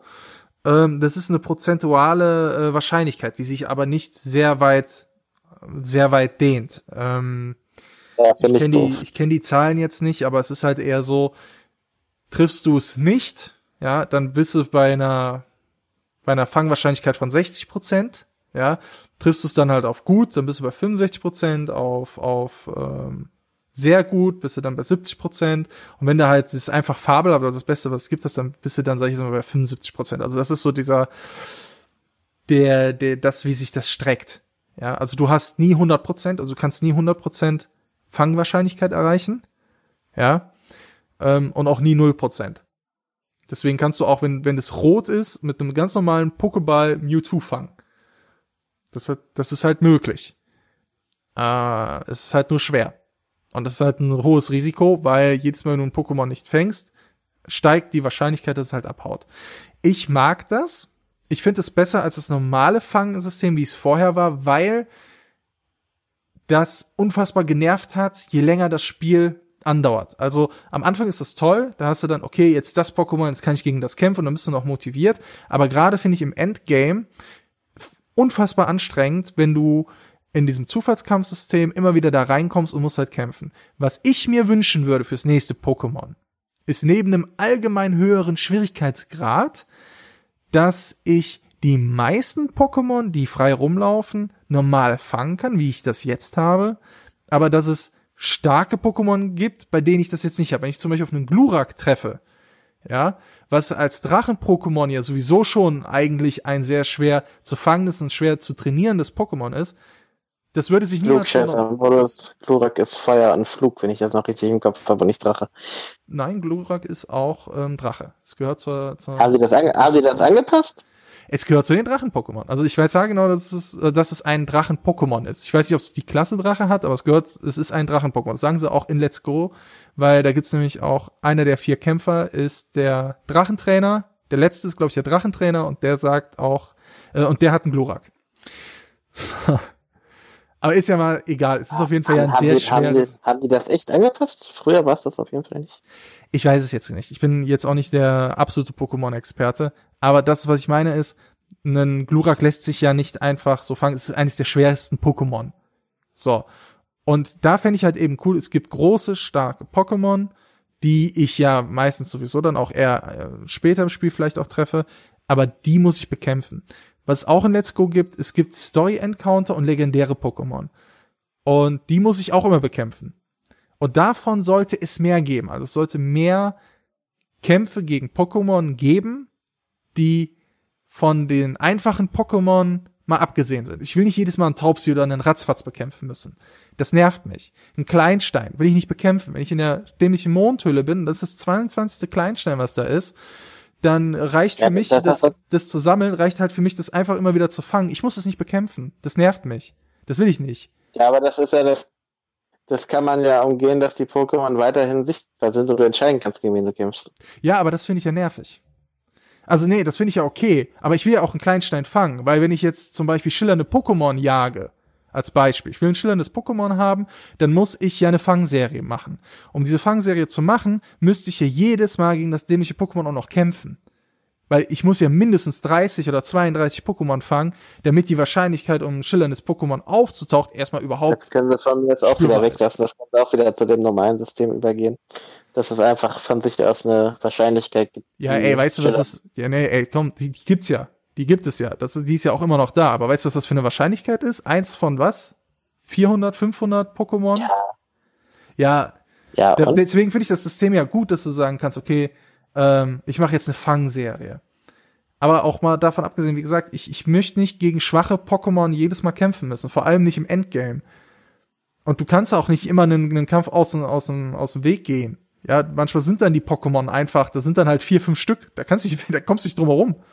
Ja, da musst du gegen eines antreten. Und da mal auch mal eben zu sagen, ey komm, davon habe ich jetzt auch nicht so viele, das fange ich mal eben so ein bisschen, finde ich immer noch besser. Und ich finde ähm, ist auch darin besser, dass es ein, eine Abwechslung ist. Weil ich vorher immer gekämpft habe. Ist egal, ob gegen Trainer, ob gegen Pokémon Diese Mechanik ja. des Kämpfens ist halt permanent da. Und jetzt hast du halt auch mal eine, eine Abwechslung, eine andere Spielmechanik drin. Deswegen, also ich würde das am liebsten mischen, wie gesagt. Also ich würde sagen, so kleine, schwache Pokémon und sowas, auch wenn ich sage, ähm, oder auch, auch mit dem Leveln mit, ja, ähm, dass jetzt zum Beispiel treffe ich jetzt, ähm, sagen wir mal, auf dem Apollo, dass wenn ich, wenn ich nach einer, wenn ich das erste Mal so auf das treffe, dann will das noch gegen mich kämpfen, aber wenn ich nachher Level 50 oder sowas bin, dann äh, lässt sich das auch normal fangen. Also, dass es vielleicht da ein bisschen dynamisch ist. Das ist, das wäre was, das würde ich mir halt eben für Pokémon wünschen. Und ähm, halt diese Mischung da drin zu haben. Vielleicht bin ich auch mit der Meinung alleine da, ähm, aber ich wünsche mir nicht das alte System zurück. Ja, äh, ich, ich würde wieder gern zum älteren zurückkehren mit Anpassungen und Anleihen von Let's Go, aber und von mir aus können sie Let's Go als Spin-off-Reihe von mir aus hier mit äh, Gold, Silber und so weiterführen. Hätte ich nichts gegen. Ja, wie gesagt, ich finde es halt eben, ich finde halt viele Mechaniken aus den alten Teilen, fand ich so. Ich muss aber sagen, was mich auch eben an den alten Teilen mehr genervt hat als jetzt das Kämpfen, war halt, wie die Spiele als solches aufgebaut sind. Also das fand ich, finde ich jetzt Let's Go auch deutlich, deutlich angenehmer. Ja, ähm, von Animationslängen her, aber auch einfach von dem Vibe. Ich weiß jetzt nicht, wie ich das, wie ich das erklären soll, aber mir ging Ultramond, also ich hatte ja Ultramond gespielt, ähm, permanent auf die Nüsse. In jedem Thema. Leute, die ich angequatscht haben, Figuren, die da drinnen vorkamen, die waren einfach nervig. Von peinlichen Animationen, also waren ja wirklich quinchige Sachen drin. Nee, das, das, das brauchte ich halt echt nicht. Und äh, da finde ich, haben sie es jetzt in Let's Go wirklich für mein Empfinden deutlich angenehmer gemacht. Die Zwischensequen Zwischensequenzen sehen echt toll aus. Die Grafik als solche ist richtig toll. Ähm, ich finde die Figuren, das habe ich ja im Test gesagt, die, die Hauptfiguren richtig knuffig. Ja, vor allem die weibliche finde ich mega toll. die, ähm, das, das sind Sachen, die, so wünsche ich mir auch, auch das, das im nächsten Pokémon, das finde ich. Also wenn es jetzt nicht, was ich mir noch mehr wünschen würde, es würde mal so einen richtig großen Schritt Richtung Rollenspiel gehen, aber wenn sie jetzt auf dem, auf dem Modus bleiben, dann bitte zumindestens die Optik von Let's Go übernehmen. Ja, ähm, inwiefern meinst du großer Schritt Richtung Rollenspiel? Also mein, mein Wunsch wäre ja, das ähm, wird nicht kommen, ja, aber ich wünsche mir eigentlich ja, dass ein Pokémon-Spiel mal kommt, sagen wir jetzt mal, das sich spielt wie ein Zelda, also eine Welt habe. Ich habe eine große Open World, ja, wo die Pokémon wie jetzt auch in Let's Go frei rumlaufen. Also ich habe auch die Kamera und und und sowas wie wie in Zelda eben. Und äh, da laufen dann auch die Pokémon frei herum und dann muss ich das auch mal, ich weiß nicht, einen Raupi zum Beispiel, muss ich anders fangen, als ich einen Kleinstein fange oder so, dass man auch mal ein bisschen Sinn dahinter kommt, dass die aber auch mal sowas wie einen, einen Tagesablauf haben, dass auch mal eine anständige Story vielleicht damit drinne wäre. Ähm, klar, Kampfsystem und so schon noch das, das wie das ist. Ne? Also ich komme dahin, hab dann einen Encounter und dann kommt es dann zum Kampf zwischen den Pokémon. Das soll dann schon so bleiben, aber so die, die Welt und wie ich mich da durchbewege, das kann mal im Jahr 2019 dann ankommen. Für mein Dafürtun. Schön wäre es, wünsche ich mir schon seitdem ich ein Kind war, aber wird meiner Meinung nach in absehbarer Zeit nicht passieren. Glaube ich auch nicht dran. Deswegen. Allein schon, wirtschaftlich wäre es halt doof von Nintendo. Also sagen wir es mal, was heißt doof? Also es wird sich super verkaufen und es wird Umsatz generieren, aber die Teile, die jetzt mit dem Grundgerüst günstiger sind, verkaufen sich genauso toll und werfen noch mehr Umsatz ab. Also. Ja, wozu man natürlich auch dazu sagen, let's, dazu sagen muss, Let's Go ist ja auch ein neues Grundgerüst. Ne? Das ist ja schon auch was, was die, glaube ich. Ja, aber ich meine trotzdem, Top-Down-Perspektive, also ist die ja, Grafik ja. schon schön aus, aber es ist natürlich bei weitem weniger aufwendig, als so eine 3D-Welt zu modellieren und kreieren, wo man sich wie bei Red Dead Redemption zum Beispiel oder bei Zelda durchbewegt. Ja, das, das kostet dann natürlich nochmal bei weitem mehr Ressourcen und äh, ja.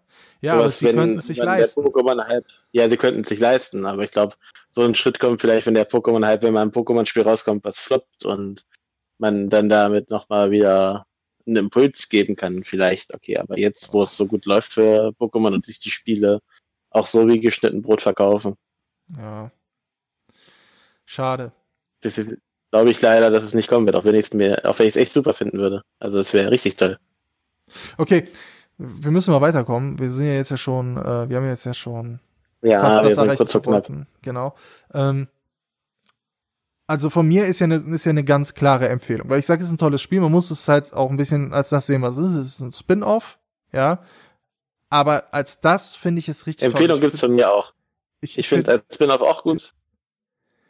Ich finde, was es, was es gut macht, ist halt diesen Pokémon-Vibe gut rüberzubringen. Ja. Ne? Ähm, das, Und das, es ist, es ist Nostalgie pur, weil es einen in die Vergangenheit nochmal erste Generation versetzt. ja. Und ich finde, sie haben auch wirklich auch sinnvolle Neuerungen mit reingebracht, ja, auch von aus den alten Spielen. Ich finde, ich finde, äh, es gibt ja Mega-Entwicklungen da drin. Das finde ich ganz cool. Ähm, und äh, es ist ja auch nicht ganz unkomplex. Also es ist ja schon schon ganz cool gemacht. Stimmt. Ne? Aber, aber um Pokémon Let's Go zu spielen, braucht man natürlich eine passende Konsole.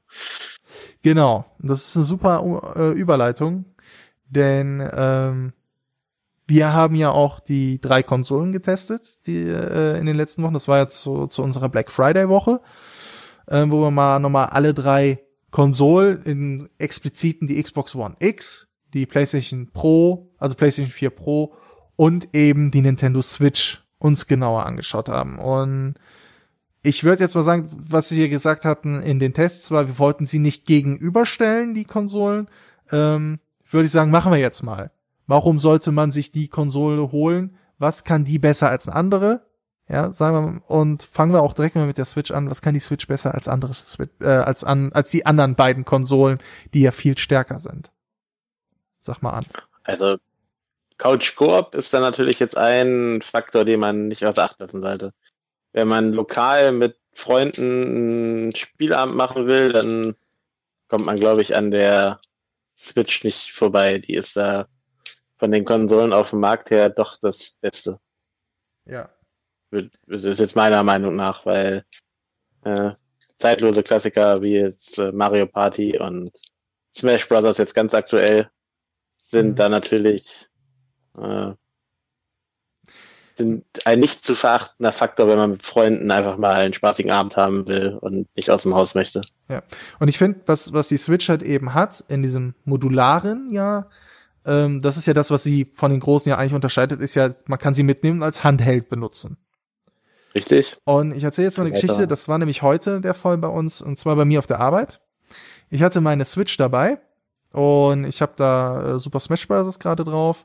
Und mein Kollege hatte auch seine Switch dabei und äh, wir haben einen seiner Joy-Cons äh, mit meiner Switch noch verbunden und dann haben wir zu dritt in der Pause Super Smash Bros. auf dem kleinen Bildschirm gegeneinander gezockt. Das war nicht mega bequem und ähm, diese Joy-Cons liegen auch nicht perfekt in der Hand, das weiß man. Ey, es hat so viel Spaß gemacht. Obwohl es Ja, halt so für sowas gehen die Joy-Cons voll. Das reicht für Ja. so kurze Runden zwischendurch, reicht das voll. Also, wenn man jetzt länger spielen will, dann sind zwei Joy-Cons beziehungsweise der Pro-Controller dann doch lieber weiter eine bessere Alternative, aber Aber es hat einfach Spaß gemacht. Und es, es, es ist etwas, das können die anderen Konsolen so halt einfach nicht. Wir, du hast ausgepackt, hast hingestellt. Ähm, ich bin ganz ehrlich, das ist ja was, wo da hat, da hat man ja eigentlich drüber gelacht. Damals gab es ja diesen, diesen Reveal-Trailer der ähm, Switch und da hat man das gesehen, da sitzen halt dann auch irgendwie Leute in einem Büro zusammen, zocken gegeneinander, wo dann jeder gesagt hat, macht doch keiner, ja. Der Witz ist, ich mach's. Ich sitze da mit meinen Kollegen, ich pack die aus, so, ey, ich habe die Switch dabei hier mit Super Smash Bros ähm, tanzt mal an und dann kommen meine beiden Kollegen, ähm, wir setzen uns bei mir um den Schreibtisch herum, haben da das Ding da aufgestellt. Ja, und dann wird dann halt gezockt. Das war halt Ja. einfach geil. Ja. Deswegen, also also ich muss sagen, das ist was, feier ich. zu Recht. Ja. Also ja, da hat die Switch auch im Allgemeinen ist der Handheld-Modus äh, wirklich eine gute Geschichte für Leute, die zum Beispiel viel unterwegs sind. Ich musste mal von der Arbeit für eine Woche nach Stade und hatte meine Switch im Hotel mit dabei und konnte Zelda zocken, Ja, das ist was einfach, einfach auch super war, während ich eine Playstation oder die Xbox auf keinen Fall mitgeschleppt hätte. Hatte ich die Switch einfach, hat wenig Platz in meinem Koffer eingenommen und hat mir da die Abende gerettet. Ja. Es ist einfach ein tolles, das, in dem Bereich ist es halt einfach toll. Es ist halt eben, leistungstechnisch kannst du nicht mithalten. Was auch überhaupt nicht geht, meines Erachtens, ist der interne Speicher, der viel, viel, viel zu klein ist. Und ja, technisch kannst du zwar nicht mithalten, aber man muss trotzdem dazu sagen, dass die Nintendo eigenen Titel halt trotzdem super toll aussehen. Und gut laufen, ne? Das muss man auch dazu Die sagen. haben halt ihren, ihren eigenen Stil, diesen äh, comichafteren Stil, der aber trotzdem super aussieht. Ja. Wobei da auch, ich finde auch andere Spiele sehen jetzt nicht so schlecht aus. Also so ein Wolfenstein sieht ja, klar, du siehst natürlich schon stark den Unterschied zwischen einer ähm, PS4 oder einer Xbox One. Aber dass ich jetzt sagen würde, ja, das, das geht jetzt gar nicht oder so, das sieht halt aus wie von der 360, kann man auch nicht sagen. Weil das Ding ist ja tatsächlich ein ganzes Stück stärker als eine Xbox 360. Ja, ich habe Skyrim und LA Noir drauf gespielt und gut, bei LA Noir hat man manchmal, dass die Gebäude sich spürbar aufbauen, aber ansonsten funktioniert das auch wunderbar und Skyrim läuft auch super gut drauf. Ja. Das ist, halt auch etwas, was, was, das muss man jetzt wirklich sagen, das ist auch etwas, das kann nur Nintendo jetzt mit der Switch, ist Zelda, Mario diese Dinge kann nur Nintendo. Also wie unfassbar genial ich Breath of the Wild fand, wie unfassbar genial ich Mario Odyssey fand. Klar, ich hatte auch echt Kritikpunkte an den beiden Titeln, aber das war Kritik auf wirklich sehr hohem Niveau.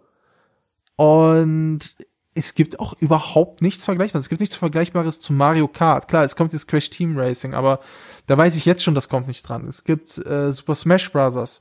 Es gibt Mario Party. Absolut großartiges Spiel das ja. Umfang da werden wir auch einen Split-Screen-Test zu machen, auf jeden Fall. Ja, auf jeden Fall. Das ist ja irre. Wie, wie irre das ist. Einfach bei, bei Smash Bros. die Anzahl der Musiktitel. Das hatte ich ja jetzt äh, gestern noch bei uns in die Gruppe, bei uns in der, in die interne Chatgruppe geschickt.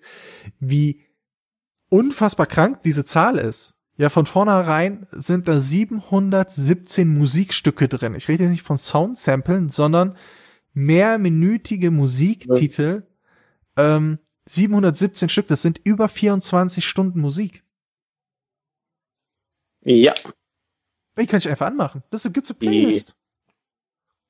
Das ist eine super gute Playlist, ja. ja ich finde das total genial. Ich finde das total irre.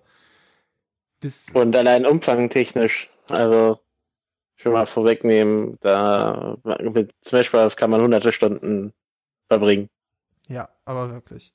Und das ist halt Nintendo haut diese Marken auch jetzt raus. Nächstes Jahr hm, neben Let's Go noch ein neues Pokémon. Animal Crossing kommt nächstes Jahr. Metroid also, Prime soll nächstes Jahr kommen. Metroid Prime 4 kommt Luigi's Mansion 3. Also wer auf die Marken von Nintendo steht, kommt um die Switch nicht rum. Vor allen Dingen, weil es einfach voll umfassend ist. Also ich glaube, Wahrscheinlichkeit ist gut, dass wenn man irgendeine Serie von Nintendo mag, dass man die auch auf der Switch sehen wird. Ja, auf jeden Fall. Es ist einfach, es ist da, in dem Bereich ist es wirklich eine tolle Konsole. Wo sie, wo sie überhaupt nicht toll ist, ist online. Das nervt kolossal. Das muss ich, das muss ich einfach so sagen. Das geht mir tierisch auf den Sack an der Konsole. Ja. Ähm, ich finde es dreist, das ist unfassbar dreist, dass Nintendo jetzt für diesen Service Geld verlangt. Weil das ist was, was die, nehmen wir mal das Spielen raus, aber was die verlangen, das kriegst du eigentlich bei den anderen zum größten Teil kostenlos. Ja, beziehungsweise das, was die anderen an Service anbieten, das kann man auch Service nennen. Was Nintendo, man kann, man hat keinen Sprachchat auf der Konsole, wozu sie fähig wäre, was man aus Fortnite weiß, weil Fortnite bietet Spielchat. Schließe ich ein, schließe ich ein äh, ganz stinknormales Handy-Headset dran, kann ich, äh, kann ich darüber chatten über das Spiel. Ja, aber die Konsole von Haus aus bietet das nicht an, es bietet kein Partysystem an. Ja, es bietet keine Club-Features oder sonst was, was die anderen bieten. Ich, ich muss sagen, ich, da bin ich richtig, richtig, richtig enttäuscht von Nintendo, dass die das im Jahr 2018 jetzt bei 2019 nicht gebacken kriegen. Und dann auch noch Geld dafür verlangen. Ja. Das einzig Positive ist, dass sie einem so eine Möglichkeit geben, wie halt den Familienaccount. Dass man hier für acht Accounts zusammenschließen kann und dann für fünf Euro das nutzt, weil das reicht dann auch für ja, das, was geboten wird. Ja, aber dafür hast du zum Beispiel bei den anderen Konsolen die Möglichkeit, das zum Beispiel als eine, eine Heimkonsole einzurichten, einzurichten, ja. Ähm, Ja, Und auch da eine, eine, eine Goldmitgliedschaft beziehungsweise eine Plusmitgliedschaft zu, äh, zu sharen. Dass zumindest an einer Konsole das nicht die Leute mehrfach haben. Oder dass ich sagen kann, okay, ich bin jetzt bei einem Kumpel, da melde ich mich an. Sag ich mal, ich habe mir Smash, habe ich mir digital gekauft. Ja, gehe ich zum Kumpel, an dem seine Konsole, melde ich mich da an, kann ich es da eben downloaden, können wir es den Abend spielen. Kann ich bei Nintendo nicht.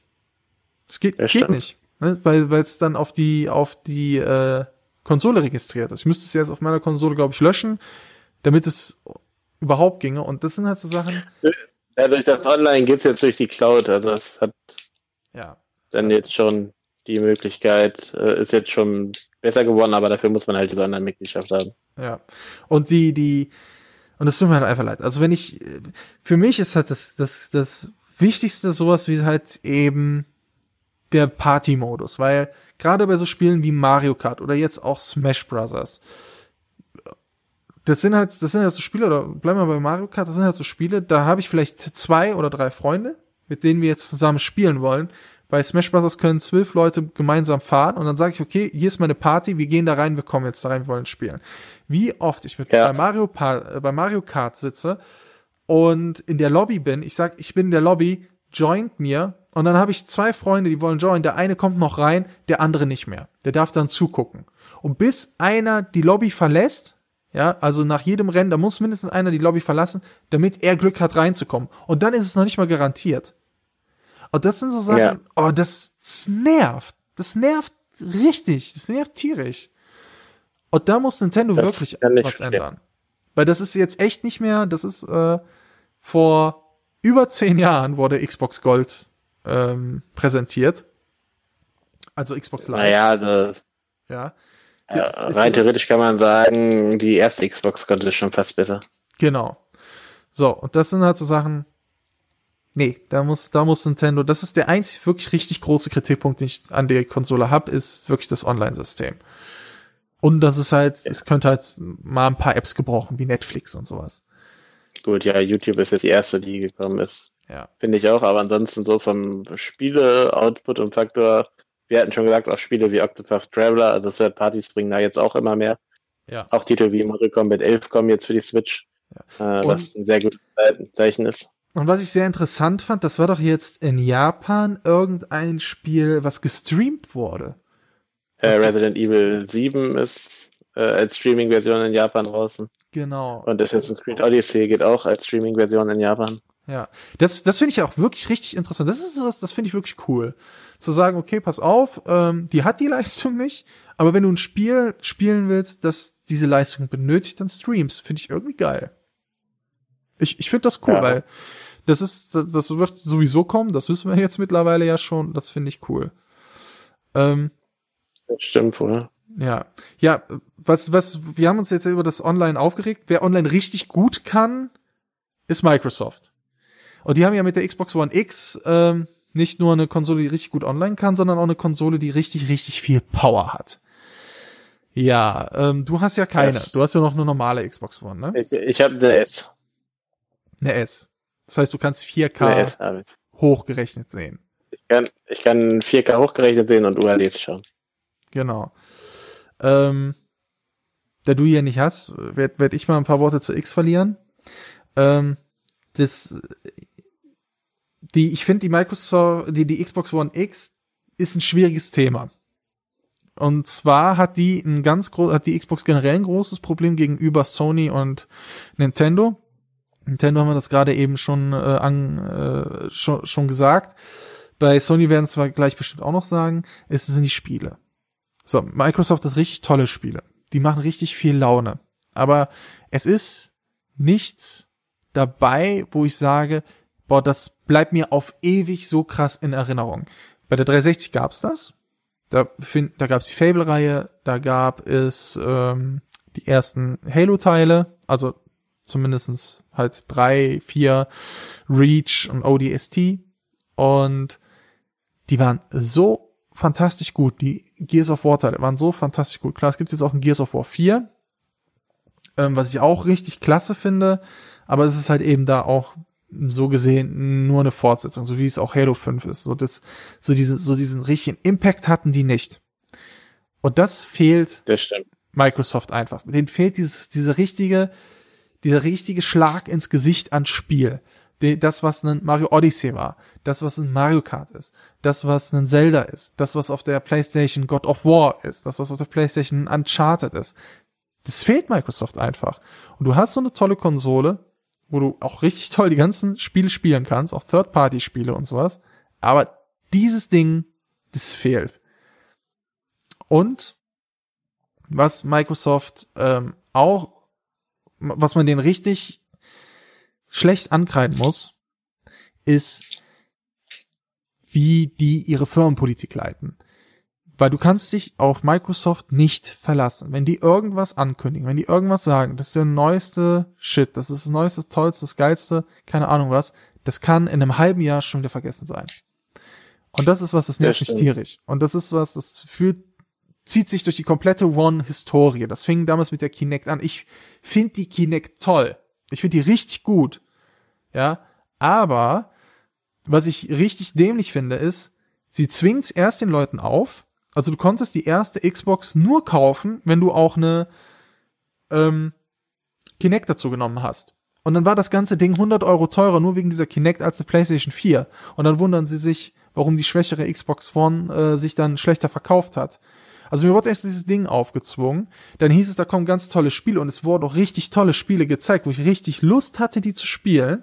Was ganz tolle kreative Ideen waren, wo nicht eines von auf den Markt kam. Nicht ein einziges der gezeigten Indie und sonst wie ähm, Kinect-Spiele kam auf den Markt. Es kam irgendein komisches äh, Billigspiel kam am Anfang auf den Markt hier von Rare, so, so ein Sportspiel, was auch mäßig okay war. Dann gab's Fantasia, was toll war, aber auch was für, ich sag jetzt mal zwei Nachmittage, dann war das Thema durch. Und dann gab's nichts mehr. Nichts, nichts mehr herausragendes. Was, was ich noch cool fand, war, es gab ähm, bei Alien Isolation, das war für mich die beste Kombination von Kinect und normalen Spiel überhaupt, weil da hatte man sich dann halt eben bewegt und man, die Kinect hat dann halt eben auch Geräusche aufgenommen. Das heißt, wenn dann das Alien da war und du warst zu laut in deiner Umgebung, dann hat sich das entdeckt und so und du konntest halt eben, wenn du hinter Deckung kauertest, dann konntest du halt wirklich, indem du deinen Kopf bewegt hast und so und dein Körper so ein bisschen kurz dann halt rauslehnen und so. Das war richtig cool gemacht. Es war auch nicht so, dass ich hätte rumhampeln müssen oder so. War gut gemacht. War das einzige, das es hier hatte. Und das ist unfassbar nervig. Und dann gehen, kommen sie hin, bringen eine Xbox One S. Die hat schon den Anschluss nicht mehr, aber sagen sie, okay, haben wir einen Adapter für, kriegst du kostenlos, wenn du eine X, wenn du eine Kinect hattest. Dann bringen sie die X Mhm. und sagen, okay, bei der S hatten wir den Service, wenn du eine X dir kaufst, dann kriegst du den Adapter nicht mehr. Also ich kaufe eine, eine, eine 200 Euro teurere Konsole und krieg weniger Service. Und ich habe die Kinect, Ja. ich kann die nicht, eigentlich nicht mehr benutzen. Gut, kann ich einen Adapter kaufen. Gibt's nirgendwo im Laden, kostet 20 Euro, was ich schon so schon dreist finde. Also ich kaufe eine 500 Euro Konsole und muss nochmal, damit ich die Hardware, zu der ich gezwungen wurde, sie zu kaufen, damit ich die weiter nutzen kann, muss ich nochmal mehr Geld ausgeben. Und dann stellen sie den ganzen Scheiß ein. Stand jetzt, kannst du keine Kinect mehr kaufen von Microsoft, kannst du auch den Adapter nicht mehr kaufen. Du gehst hin, kaufst diese Konsole, hast das Ding, weil du Fan bist, Jahre oder weil du wie ich die, die Technik toll fandest, hast das supportet, hast das immer benutzt, weil die Sprachsteuerung, die blieb ja immer und die war richtig gut Ja. und ähm, kannst du nicht mehr nutzen. Du kannst den Adapter nicht mehr kaufen, kannst nichts mehr damit machen. Du hast eine Kinect zu Hause liegen, kannst den in den Mülleimer werfen. Und das geht einfach nicht. Das ist so dreckig, das ist so verkehrt. Und das ist was, das regt mich richtig, richtig, richtig, richtig auf. Und das ist was, wo man normalerweise, ne, das ist was, ich bin eigentlich ein Fan der Konsole, wo ich sage, was, normalerweise müsste man dafür Microsoft mit dem Geldbeutel abstrafen und sagen, nee, das kaufe ich jetzt deswegen nicht. Ja. Ne? Das, das ist wirklich, aber das ist die Kritik, die ich daran geben muss, und das ist eine Kritik, die gebe ich aber an das Unternehmen, nicht an das Gerät. Denn das Gerät als solches, die Xbox Ja, One. X, ist derzeit einfach das Beste, was man an Konsole kaufen kann. Das ist meine Meinung. Ja, das sage ich so. Aber sie ist im Vergleich zur PlayStation 4 leise. Ja, sie hat die größte Power, also von allen Konsolen, die meiste Power, die kürzesten Ladezeiten, das beste Bild, pipapo. Es hat das meiste an Apps und Multimedia-Funktionen. Es hat den besten Online-Service, ja. Ähm, es hat ein sehr, vielleicht nicht sehr aufgeräumtes, aber ein sehr dynamisches äh, Betriebssystem, das ich mir einrichten kann, wie es mir gefällt. Und die Konsole funktioniert. Und das ist etwas, das, das, das ist unfassbar. Also da, da greifen die Sachen richtig gut ineinander, was Xbox Live macht, was, wenn ich mal an eine andere Konsole gehe, was ich an den Dingen einstellen kann, wenn ich da den richtigen Fernseher habe, was da für ein Bild rauskommt. Oh, leck mich. Ich habe mir gerade einen neuen Fernseher gekauft, ich habe die Xbox angeschlossen. Mir ist es ist die Netzhaut weggebrannt, was das ein geiles Bild war. Und ähm, das muss man hier einfach lassen. Sie hat das UHD Blu-ray-Laufwerk, das heißt, ein UHD-Film kann ich darauf gucken. Ähm, es hat alle Apps, alles mögliche an Apps ähm, gibt's da drauf.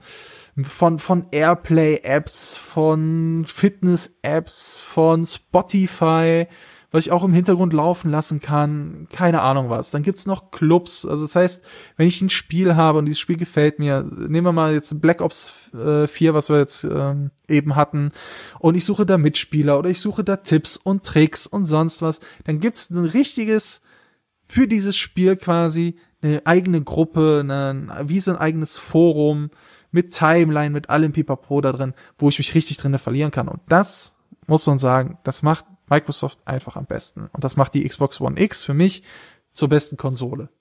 Die Leistung, der Service und die Möglichkeiten. Das kann man einfach nicht anders sagen.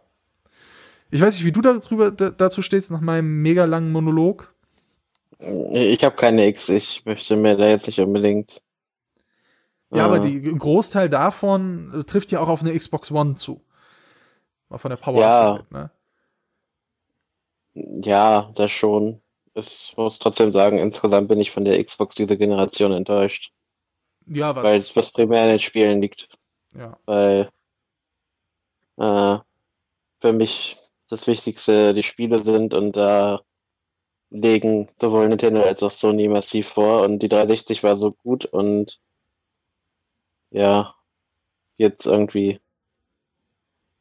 ja, es ist, es ist eine komische, es ist, es ist irgendwie eine komische Philosophie, die dahinter steckt. Ich meine, jetzt kaufen sie auf einmal ein Studio nach dem anderen schreien, ja, wir machen die geilsten Spiele der Welt und ja, es ist Ende der Konsolengeneration. Also, wenn, wenn wir was davon sehen, dann in der nächsten Generation. Das ist.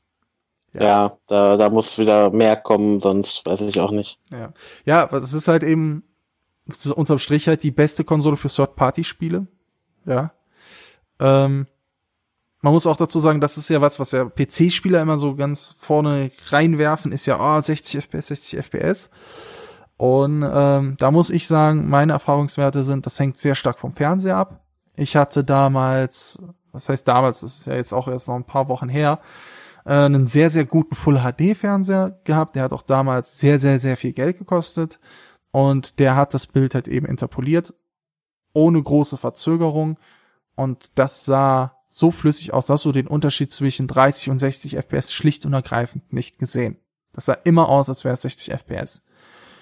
Und das hat mein aktueller Fernseher auch. Da muss ich sogar sagen, da habe ich stellenweise das Gefühl, es sieht aus, als wäre es noch über 60 FPS. Wie der das Bild interpoliert, ist einfach krass gut, ohne irgendeinen spürbaren Delay. Ist irre. Und ähm, ich, ich sehe den Unterschied zum Beispiel auch sehr krass. Also jetzt gibt's nicht, dass noch einer sagt, ja, der kann den Unterschied zwischen 30 und 60 nicht sehen. Nee, das ist nicht wahr. Ich habe meine Xbox One, meine alte One, ähm, hier an meinem PC stehen, dass wenn ich mal hier einfach hier am PC zum Beispiel eine Runde zocken möchte mit der Xbox, dann habe ich das hier an dem an meinem Full HD Bildschirm und da sehe ich das ganz krass den Unterschied zwischen 30 und 60 FPS. Das sieht man. Aber da das hängt ganz stark vom Fernseher ab und das ist auch was, was ich halt zur Xbox One X sagen muss, ist, sie lohnt sich tatsächlich so richtig nur, wenn man auch den entsprechenden Fernseher hat. Habt ihr den nicht? Dann seht ihr zwar auch einen grafischen Unterschied, aber der rechtfertigt keinen äh, doppelten Aufpreis. Also äh, eine Xbox One S, die kriegt man jetzt stellenweise auch schon für 150 Euro im Angebot mit einem Spiel. Und die äh, Xbox One X ist man eigentlich immer über 300 Euro, auch mit und ohne Spiel. Also das lohnt sich nur, wenn man auch den Fernseher dafür hat. Sag ich, sag ich ganz klar. Ja. Ja. Dann sollten wir ja mal zur letzten Konsole kommen. Sollten wir zur letzten Konsole kommen, sind ja auch schon lang genug dran, wenn ich auf die Uhr gucke. Ähm, ja, es ist halt die PS4 Pro jetzt auch gewesen. Ähm, eine Pro hast du auch nicht, oder hast du die Pro? Nein, die Pro habe ich auch nicht. Die Pro hat er auch nicht. Ich habe ja, ich hab ja seit zwei Wochen 4K-Fernseher. Ja. Vorher hat das alles nicht keinen Sinn gemacht. Ja. Und ähm, ich find's komisch, aber ich habe, also für mich ist es so, dass ich tatsächlich, obwohl der Leistungssprung kleiner ist, sich für mich der Sprung auf die Pro deutlicher bemerkbar gemacht hat als auf der X.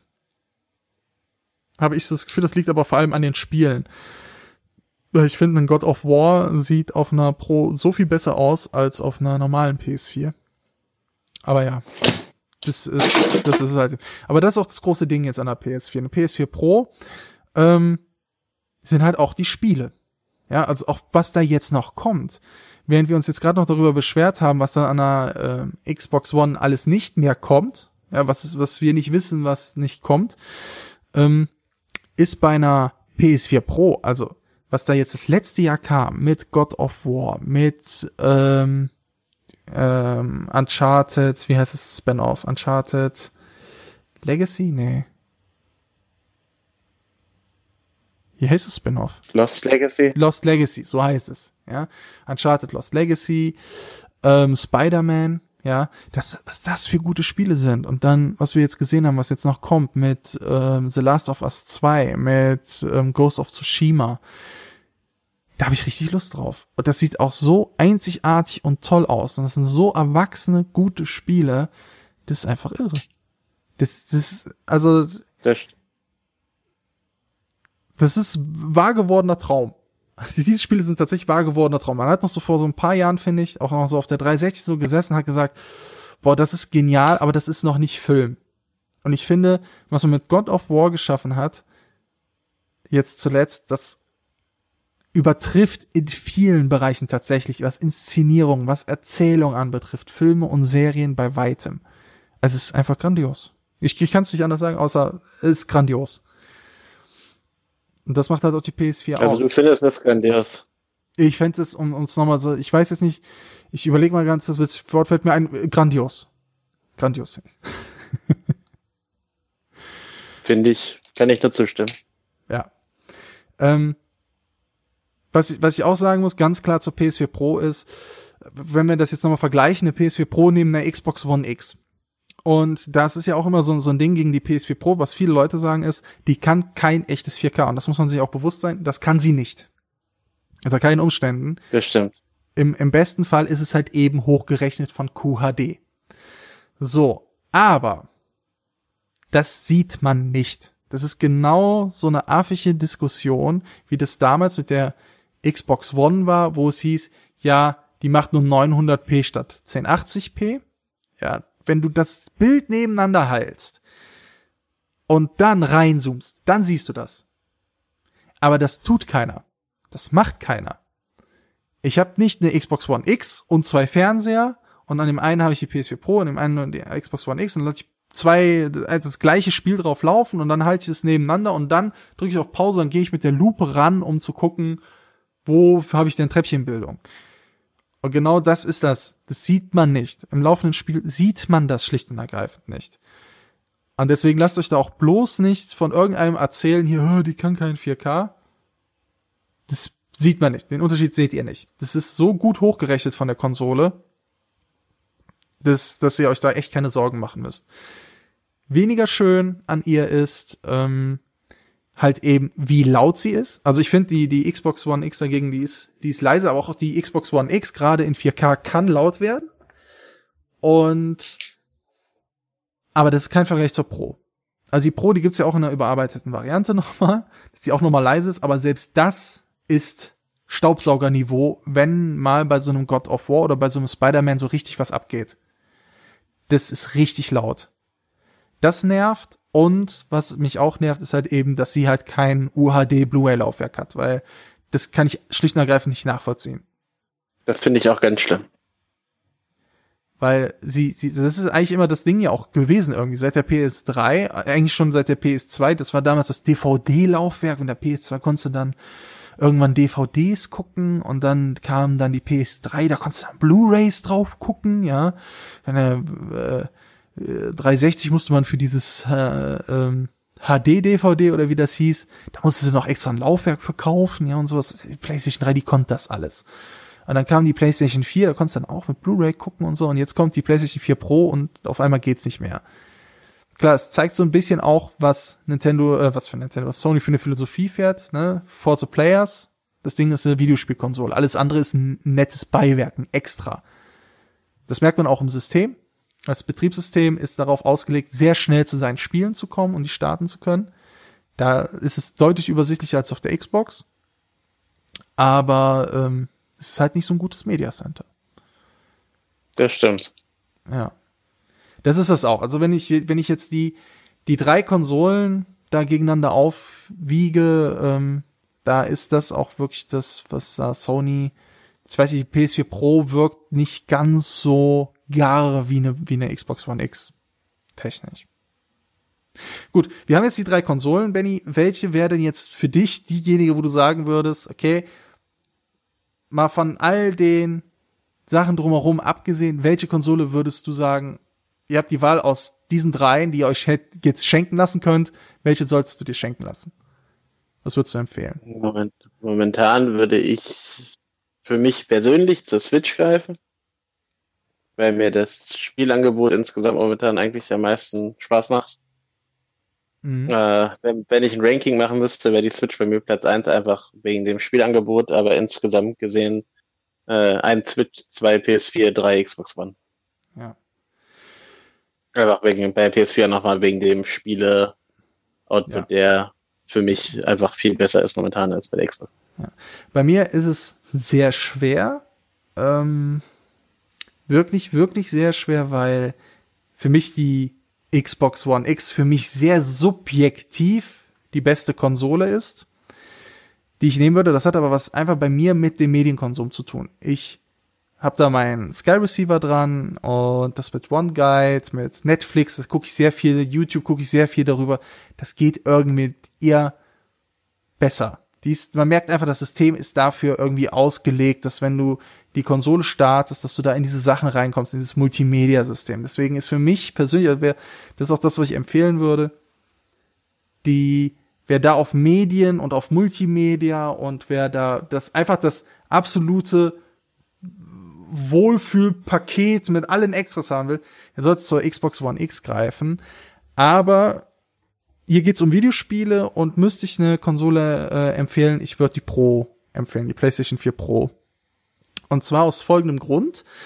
Sie ist technisch da, wo wir jetzt gerade sein wollen. Also optisch sind die Spiele einfach überragend gut. Ja, da, wie gesagt, den großen Unterschied zwischen einer X und einer Pro sieht man sehr selten und im Alltag fällt es nicht auf.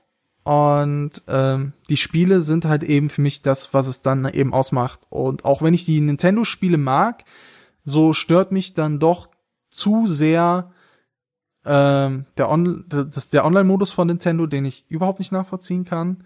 Ähm, die Third-Party-Spiele, wo es nun mal halt richtig gute gibt, die es so nicht auf Nintendo gibt. Also so toll Nintendo-Spiele auch sind, ich mag halt eben auch mein Tomb Raider. Ich mag halt auch eben mein Assassin's Creed.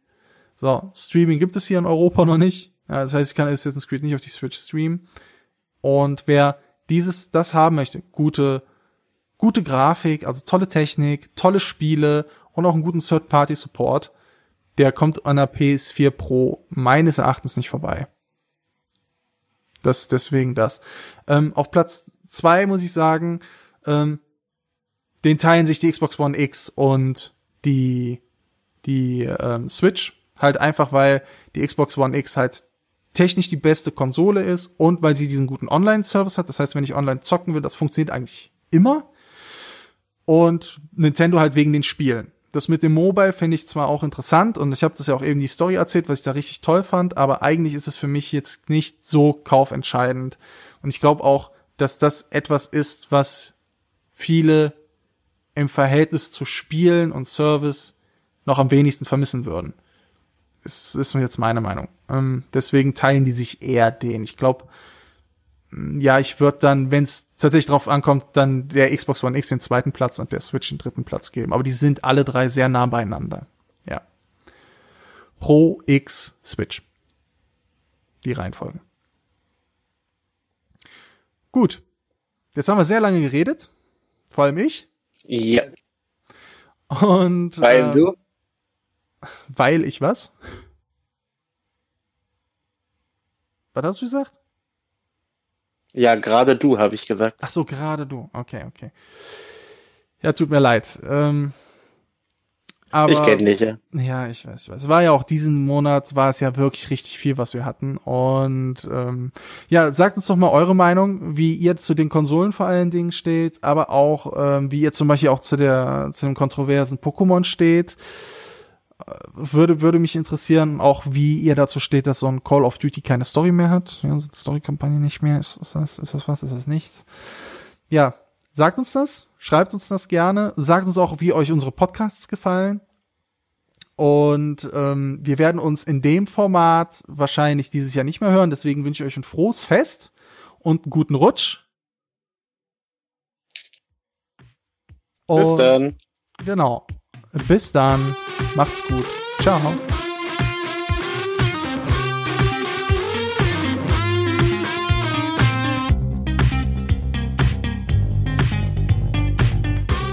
Das war Splitscreen, der Gaming Heroes Podcast. Wir hoffen, ihr hattet ebenso viel Spaß wie wir. Wenn ja, besucht uns doch auf unserer Webseite www.gaming-heroes.de und auf Facebook.